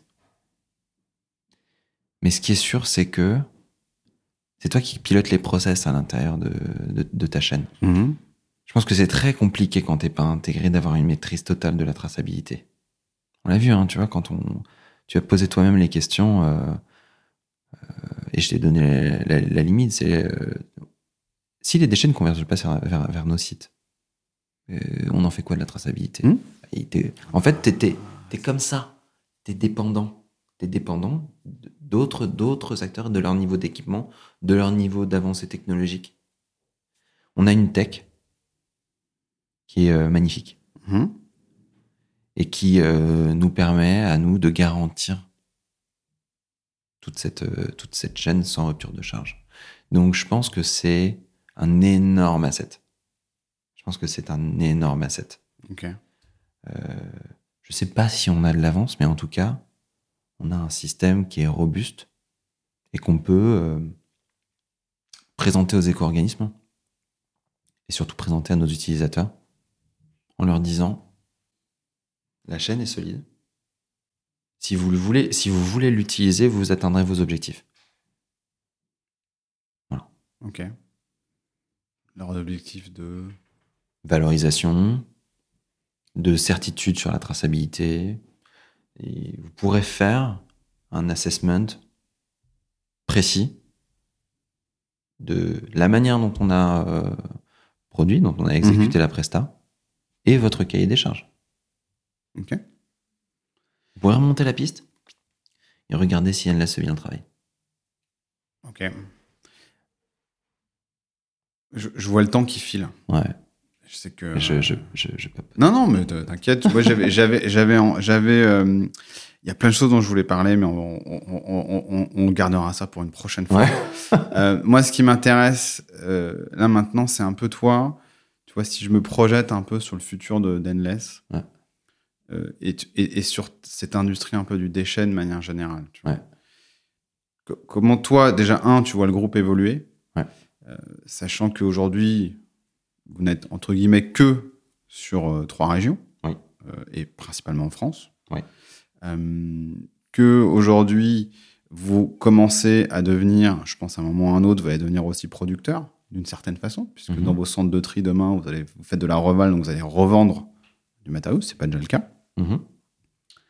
Euh, toi, un peu ta vision à ce niveau-là, est-ce que Mhm. ça va être de l'acquisition, euh, parce que vous avez fait une acquisition, donc tu disais il y a deux ans, en 2021, Mhm. de, je- post-Covid, si je, si je me trompe Ouais. pas, sur SOS Ben.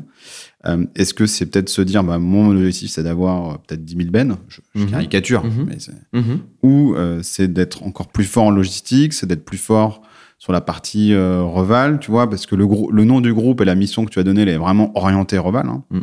Elle est, en tout cas de ce que j'entends, de la manière dont tu as décrit, elle est, elle est très peu orientée logistique, hein, même si c'est intrinsèque à ce que vous faites. Euh, et, et mon autre question, c'est, tu vois, par rapport, euh, quand tu te projettes un peu, peu plus loin, le milieu du le monde du déchet, quand même, en France, euh, c'est deux ou trois majors. Et c'est très compliqué de trouver sa place. Donc, euh, à un moment ou à un autre. Et, et, et c'est deux questions vraiment différentes, hein, ou que tu peux relier, hein, mais je, je te donne un peu la vision, tu vois, enfin, la, la question, et toi, un peu ton point de vue par rapport à tout ça. Parce que tous les gars que j'ai vus, qui j'ai discuté, hein, qui, euh, qui se sont lancés dans le recyclage carton-papier, Ouais. à un moment ou à un autre, bloqué. Bloqué. Bloqué. Bloqué parce que tu as du paprec devant. Ouais. Bloqué. Et ce que l'industrie dans laquelle tu es, tôt ou tard, il y a un gros qui va dire Ok, stop, Over. vous avez assez joué là tous. Mm. Maintenant, euh, non, c'est moi qui joue. Mm. Peut-être déjà ta vision un peu du groupe et comment tu vois ça Bon, je Ah, C'est beaucoup de choses, on en a encore Ouais. pour une heure, mais non, mais vas-y, je te. je vais essayer de Non, non, non, parler. mais, non, mais vas-y, vas-y, c'est intéressant. C'est intéressant d'avoir ton point de vue là-dessus, tu vois. Alors, je pense qu'on est loin du moment où le gros dit euh, siffle la fin de la partie. Ce qu'il faut comprendre, euh, Ça veut dire que tu penses qu'il y en a un qui va siffler la fin de la partie, si tu dis ça. un jour peut-être. Un jour peut-être. Les gros se sont complètement désengagés du servicing sur chantier. Ils se sont désengagés. C'est trop compliqué. Ils se sont concentrés sur un marché qu'ils sont les seuls à pouvoir travailler. C'est le marché des gros capex. Grands ouvrages. Voilà. Gros capex. Hors de portée des boîtes qui n'ont pas un chiffre d'affaires en milliards. Hors de portée. C'est même pas la peine d'essayer. Bon, après, tu peux exploiter, euh, tu peux exploiter une petite carrière, etc. Mais tu boxes pas dans la même catégorie que, que ces gens-là. Gros capex. Personne d'autre qu'eux ne peut y aller. Et le gros capex, c'est le bout de la chaîne. Donc en fait, euh, à quoi bon s'embêter à travailler les maillons euh, euh, amont? Puisque de toute façon, tout finit chez toi. Tu vois? Mhm. Enfin, tout. De moins en moins. Et tant mieux d'ailleurs, mais ils sont concentrés sur les gros capex et il n'y aura pas de machine arrière. Euh, J'imagine pas euh, ces gros faiseurs se mettre à faire de la collecte point à point sur chantier. Je les, imagine pas. Ça, c'est pour la partie logistique. La partie logistique, enfin, euh, même si on fait 15 millions aujourd'hui, le marché, il, est énorme. Énorme. On se marche pas dessus, quoi. On se marche pas dessus. Alors, ce qui est hyper intéressant, et c'est ce qu'on a déjà expérimenté, expérimenté en, en 2021 avec notre première acquisition, c'est qu'on est sur un marché où il y a une constellation d'acteurs Mm. indépendants. Voilà. Qui se sont montés il y a 30, 40 ans, qui ont très bien vécu. À une époque euh, où faire du business sur le, sur le déchet, c'était pas aussi contraint qu'aujourd'hui. Et euh, il y en a un paquet qui se disent euh, bon, je vais laisser ça ce niveau de complexité je pense que je vais je vais retirer euh, je vais retirer mes billes et puis je vais les laisser à des gens qui sauront la gérer et qui auront envie de, de la gérer donc on est sur un marché où il y a des opportunités de conso Donc, des opportunités de consolidation. Hein. ouais des opportunités de Donc, des, des rachats ouais de centres de tri ou de d'acteurs de, de Ouais. de collecte Ouais. ou plutôt de centres de tri ou les Les deux deux. Les deux, ok. Les deux.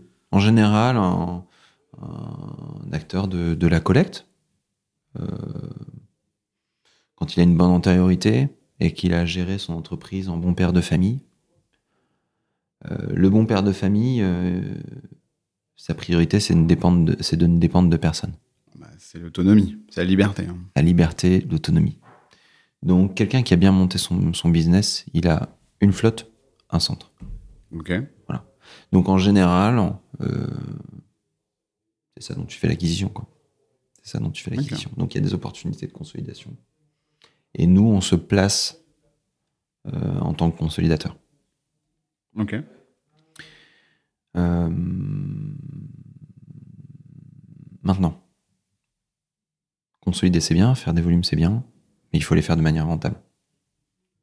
Et pour les faire de manière rentable, comme je te disais, j'arrête pas de le dire depuis qu'on se parle, c'est il y a que la tech. Mhm. Il y a que la tech. Quelqu'un qui pense qu'il peut faire de la, qui peut faire de ces entreprises-là des entreprises rentables sans tech, il se met le doigt dans l'œil jusqu'au coude. C'est mort.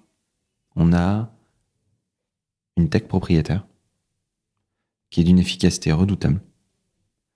Euh, et on a une chance. C'est qu'en fait, euh, on a développé un outil informatique, pas comme une boîte de consulting, pas comme une SS2I qui répond à un cahier des charges. Mhm. C'est pour vos besoins. C'est pour nos besoins. Mm. Et nos besoins sont des besoins standards sur le marché. Notre voisin, notre concurrent, euh, il a les mêmes besoins que, que nous. Et on a fabriqué un outil qui répond à ces besoins. Mais tu vas pas lui rendre ton outil, de toute façon. Tu te poses cette question genre Je me pose cette question, ouais. Je me pose cette question. En tout cas, aujourd'hui, c'est un avantage compétitif majeur, donc euh, mon intérêt est euh, pour l'instant de le garder. Mhm. Mais Ok. Donc, si je pousse un peu le, le sujet, demain, Endless, vous voulez aller euh, en Bretagne, par exemple? on n'ira pas en Bretagne. Ah, Déjà, tu vois, c'est. Non, on n'ira pas en Bretagne. Que- Dans, que- dans quelle autre région vous voulez aller là, prochainement? Si, si c'est si c'est, euh, une- des plans que vous avez, ou peut-être que vous voulez aller euh, ailleurs, tu vois, je ne sais pas. En fait, il faut comprendre que, encore une fois, on répond à une problématique de densité. On répond à une problématique de congestion. On n'a aucune raison d'exister dans des zones peu congestionnées. Aucune. Donc on n'ira pas. Donc on a déjà fait des arbitrages, on n'ira pas en Bretagne. On n'ira pas euh, dans le Cantal. Oui. On n'ira pas... euh, Bon, tu vois pourrais- Tu pourrais aller à Lille, par exemple. on pourrait aller à Lille. On pourrait aller à Lille. Maintenant, plus c'est congestionné, plus c'est dense, plus on a de chances d'y arriver. Donc en fait, les arbitrages, on les fait assez vite. hein. D'accord Euh, on privilégie les zones qu'on connaît et où on sait que c'est très compliqué. Tu sais, quand on... Enfin, tu connais peut-être... Les Américains disent « nail your niche ». Mhm. Nail your niche. C'est exactement ce qu'on fait. Euh, Donc on a identifié, tu vois, un top tier, un top, un, un top, un, un tiers, un premier tiers Mhm. des villes où vraiment, vraiment, c'est le top du top de la complexité D'accord. En France. en France. On en a aussi identifié à l'étranger. D'accord.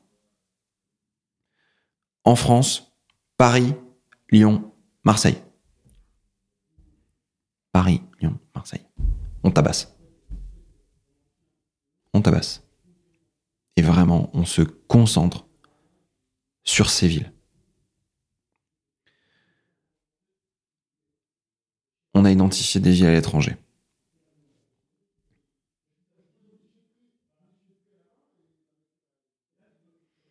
Le timing n'est pas encore déterminé. La méthode n'est pas encore déterminée. Mais il n'y a aucune raison qu'on ne déploie pas. Il n'y a aucune raison. Les seules raisons, ça pourrait être des raisons de, de ressources initiales. Quand tu pars à l'étranger, tu as plutôt intérêt à y aller avec pas mal d'argent. Mm. Voilà. Là, on, on parlait d'un acteur là en, en début là de, de- quand on parlait tout à l'heure, mais on connaît un acteur euh, bah, qu'on a interviewé, euh, que j'ai interviewé, qui lui est allé euh, racheter des boîtes à l'étranger Exactement. pour pour pénétrer les marchés. Exactement. Dans certains cas, il a pris soit des choses un peu connexes sur lesquelles il a appuyé sa, sa méthode. Ouais. Dans d'autres cas, il a pris des, con- des concurrents euh, qui lui aussi peut-être lui apporté des choses en France.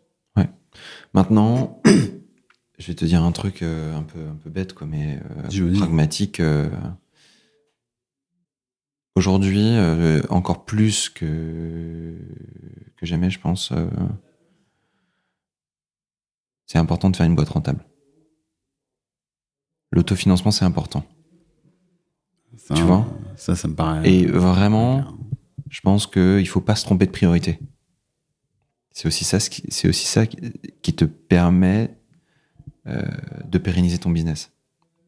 Moi, je, fabrique pas euh, avec mon associé euh, Thibaut, on fabrique pas une étoile filante. On, fabrique un, truc qui a vocation à, perdurer. On est très, très, très concentré sur la rentabilité des opérations. Très concentré. Donc, voilà. On c'est pas le, on n'est pas des partisans de la politique du grand soir, Ok. tu vois? Nous, c'est petits pas, les petits pas. Par contre, euh, par contre, on consolide quoi. On passe notre temps à consolider les, on passe notre temps à consolider les fondations. C'est assez mystique comme, euh, comme Oh, non. discussion, mais Non, non, mais c'est plutôt clair, je pense. c'est très lié. euh, je pense que ce que tu viens de dire, c'est très lié au secteur. On reste un secteur quand même dans lequel on est euh, tous, enfin, la plupart en tout cas, euh, sont des gestionnaires de bons, en bons pères de famille, Ouais. ce que tu disais tout à l'heure, Ouais. et que 90% du marché, il est, euh, enfin, dans le milieu du BTP en tout cas, on, a, on rencontre des gens de ce type-là ouais, rarement, et tous ceux qui essayent de faire des choses en mode un peu étoile filante ou en mode en mode euh, gros moyen et on essaie d'aller vite, en fait, rarement ça va vite parce que intrinsèquement, le secteur euh, prend le temps. ouais, Ça prend, c'est un secteur qui prend du temps. On est effectivement la tech et joue et va jouer un rôle important, mais on reste quand même sur de la matière. Et la matière, à la fin, quand tu la casses, que tu la construis, que tu la modifies, ainsi de suite, elle te façonne, elle façonne les hommes. Pourquoi on est aussi, euh, on a un secteur dans lequel il y a, on peut paraître de temps, les gens peuvent paraître de temps en temps, euh, on rentre dedans ou un, un peu rugueux. Bah, c'est parce que on, on, est avec la matière. Et la matière, elle, elle est pas souple. Et donc, on ressemble à ce qu'on fait, Mhm. tu vois? ah ouais, Et, euh, et souvent, les gens de la tech, bah, on est dans des matières euh, qui, qui sont inexistantes. On est dans du virtuel. Donc, pour nous, elles nous façonnent moins. Puisque, euh, par essence, elle est malléable, elle est facile. Et donc, je pense que c'est là aussi, il faut faire attention. On est dans un. Enfin, enfin, attention, si c'est deux mondes différents, en tout cas. Et, euh, et euh, l'un, forcément, euh, va sur l'autre. Donc, les petits pas. les j'y vais étape par étape, je consolide, bah, c'est naturel, quelque part, dans ce milieu.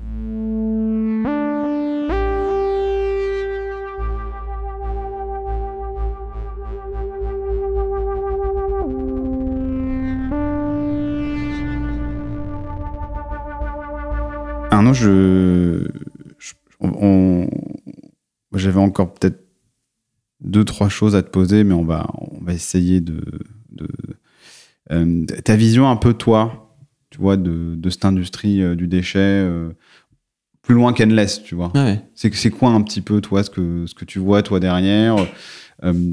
Tu as commencé par nous dire j'ai vu une insight marché Ouais. sur un train quelque part Ouais. qui était là Et qui allait euh, avancer, avancer, avancer.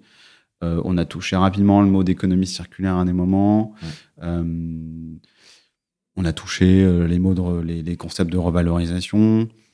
Toi, ce, comment tu vois les choses un petit peu, comment tu le vois évoluer cette industrie? Partage-nous un petit peu ce que toi t'en penses. Tu vois, et là, je fais attention de pas parler de compte du bâtiment parce que je sais que tu es sur une partie de l'industrie de la construction. Ouais, absolument. Bah, si on revient aux fondamentaux, raréfaction des, matières premières, si on revient à, à la question d'économie circulaire, Mhm. raréfaction des matières premières, nécessité de ne plus prélever, nécessité d'améliorer la performance des bâtis, en fait, il n'y a pas d'alternative. C'est un business dont la marche est, euh, dont la marche est forcée.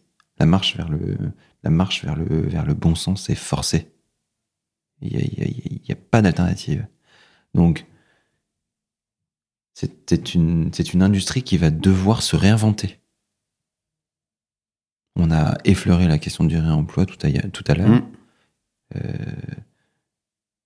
mais c'est évident que l'industrie va y aller. Elle va devoir y aller. Euh, on n'a pas parlé d'éco-conception. En fait, les, les, les, les, les, les- les producteurs, mais, de- mais pareil, hein. Aggiornamento de malade. Mm. On balance euh, des plaques de BA13 euh, partout. Et on a une usine en Ile-de-France qui est capable de les, euh, de les traiter, ces plaques. Ah bon? Une usine. De les recycler. Et selon un dosage euh, très savant. Parce qu'évidemment, euh, quand on travaille à partir de matériaux recyclés, faut pas altérer les, les, comment dire, les caractéristiques techniques du matériau produit. Donc, euh, il y a un niveau d'exigence. Enfin, c'est très intéressant de voir l'interdépendance et la, et la part de responsabilité qui va devoir être endossée par, euh, par chaque maillon de la chaîne. Transformation totale. Franchement, euh, si on change rien, on obtiendra le même résultat. C'est c'est stupide. Donc en fait, euh, si on veut un résultat différent, on doit tous changer. D'accord. Je, je, je, je n'imagine pas que, que les choses n'évoluent pas. Ok. Dans, dans, notre, dans notre industrie, il va falloir investir. Euh, il va falloir euh, innover. Il va falloir accepter de renoncer à des investissements qui ont été faits et qui n'ont pas porté leurs fruits. Et je, pense que la, la REP, là, c'est un catalyseur. C'est c'est peut-être pas l'alpha et l'oméga de, de la gestion des. Enfin, c'est pas l'alpha et l'oméga de, la gestion des déchets, de la valorisation, etc. Mais, mais, euh, mais c'est un catalyseur. Ça met, en fait, ça une vertu énorme. Ça a mis tous les acteurs autour de la table, tous les acteurs, vraiment, du producteur jusqu'au recycleur, quoi. Et ça pose le, ça pose le sujet et ça enclenche le mouvement. Le mouvement. Il faut impérativement qu'on trouve des solutions pour gérer les, choses de manière différente. Mais en fait, la problématique euh, qui, qui est celle du déchet du BTP aujourd'hui, c'est la même dans l'agro. Hein. La production des, euh, yaourts, euh, les contenants, euh, etc. Enfin, on est tous logés à la même enseigne. Donc, ma vision, c'est on a une décennie de, transformation et de gestion du changement.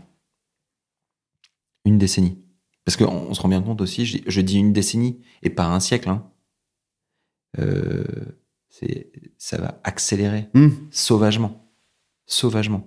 Là, tu parles du changement climatique, là. Hmm. Bah, tu le changement climatique, je parle de la technologie, de, des, des, des, des innovations de rupture qui vont avoir un impact sur notre quotidien, qui vont avoir un... un- enfin, je, je vais un peu loin, mais moi, je me suis fait percuter par ChatGPT. Mhm. Mais percuter. À la première utilisation, j'ai eu l'impression de faire un saut quantique. Je pose mes questions à ChatGPT, il me répond, mais j'ai bloqué pendant 10 minutes en me disant mais attends mais le là Google t'es mort. T'es mort. Mon middle management t'es mort. Mm. mon avocat t'es mort. Mais mais je me suis fait mes mes percussions mais vraiment. Voilà. Donc je pense que en fait là, tout est en train de se mettre en place et je pense qu'il va falloir une certaine dose euh, d'agilité pour piloter ce changement qui est inéluctable. Inéluctable. Donc, pour revenir à NLS, notre partie, c'est d'avoir une analyse pragmatique de, des situations. Comme tu disais, la matière, elle n'est pas digitale. La matière, elle est réelle. Euh, elle doit être transportée. Donc, euh, quelle dose d'intelligence Où est-ce qu'on met l'intelligence pour fluidifier ce transport? Où est-ce qu'on le met? Euh, Est-ce que cet avantage compétitif qu'on est en train de développer, il aura encore sa raison d'exister demain? On ne fait que ça.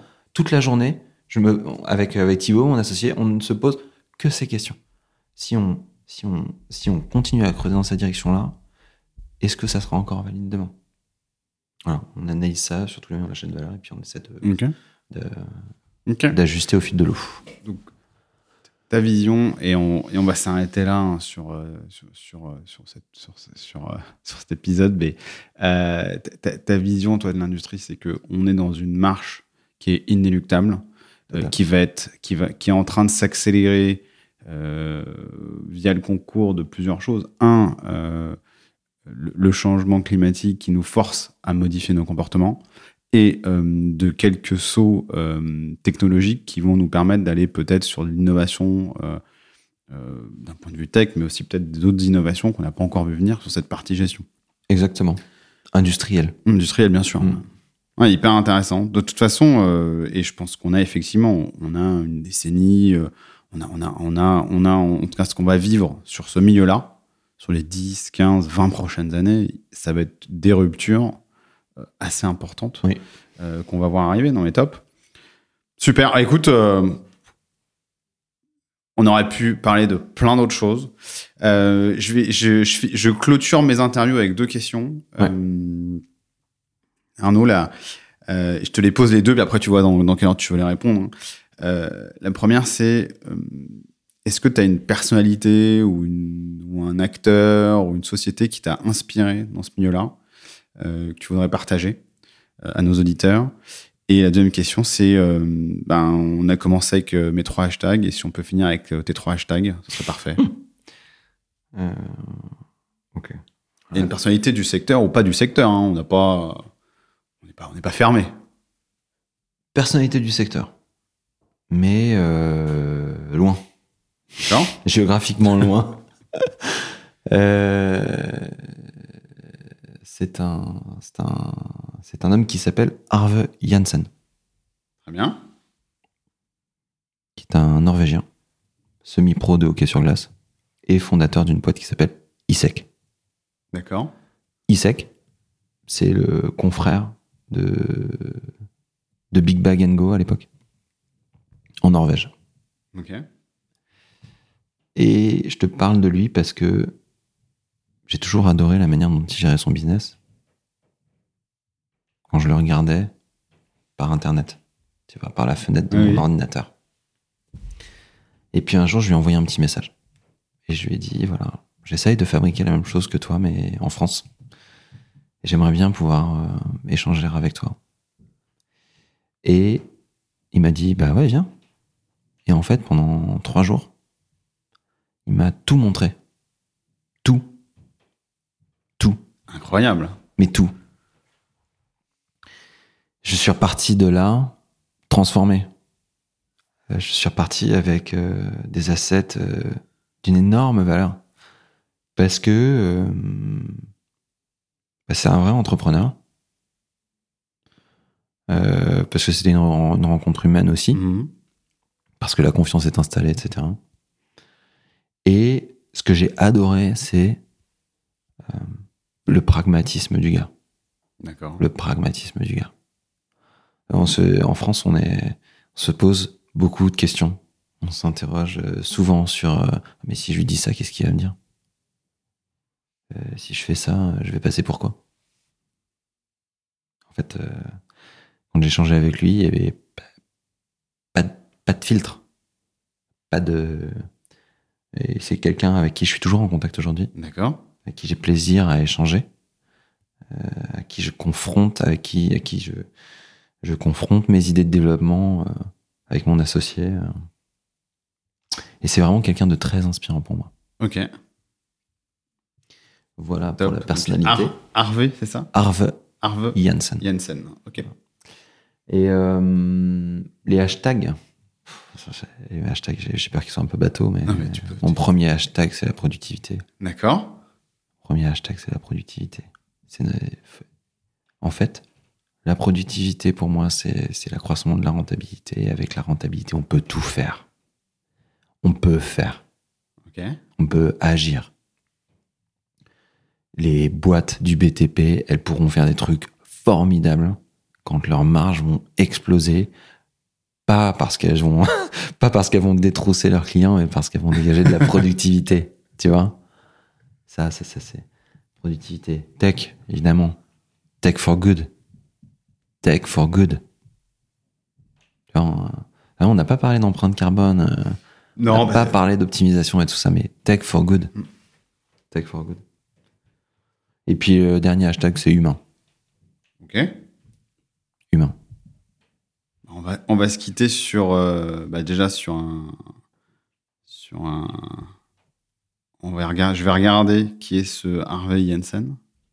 Harvey Jensen, pardon. Et euh, ces trois hashtags productivité, tech for good et, euh, et humain. Écoute, merci pour ce moment, Arnaud. C'était vraiment top. C'était un très bel échange. Merci à toi, Richard. écoute, merci. on va se dire à très vite. Euh, et, je vous remercie à tous pour cette écoute. Et, si vous êtes encore là jusqu'à la fin, bah, ça fait extrêmement plaisir euh, d'avoir en tout cas bah, partagé, écouté et, découvert un peu plus euh, ce milieu du déchet et comment on fait pour transformer ce déchet en ressource. À bientôt. À bientôt. Merci d'avoir écouté cet épisode jusqu'au bout. S'il vous a plu, N'oubliez pas de le noter et de le commenter sur Apple Podcast ou Spotify et d'en parler autour de vous. C'est ce qui m'aide à le faire connaître et à motiver de nouveaux invités à partager leur vision. Et pour continuer cette conversation, retrouvez-moi sur LinkedIn.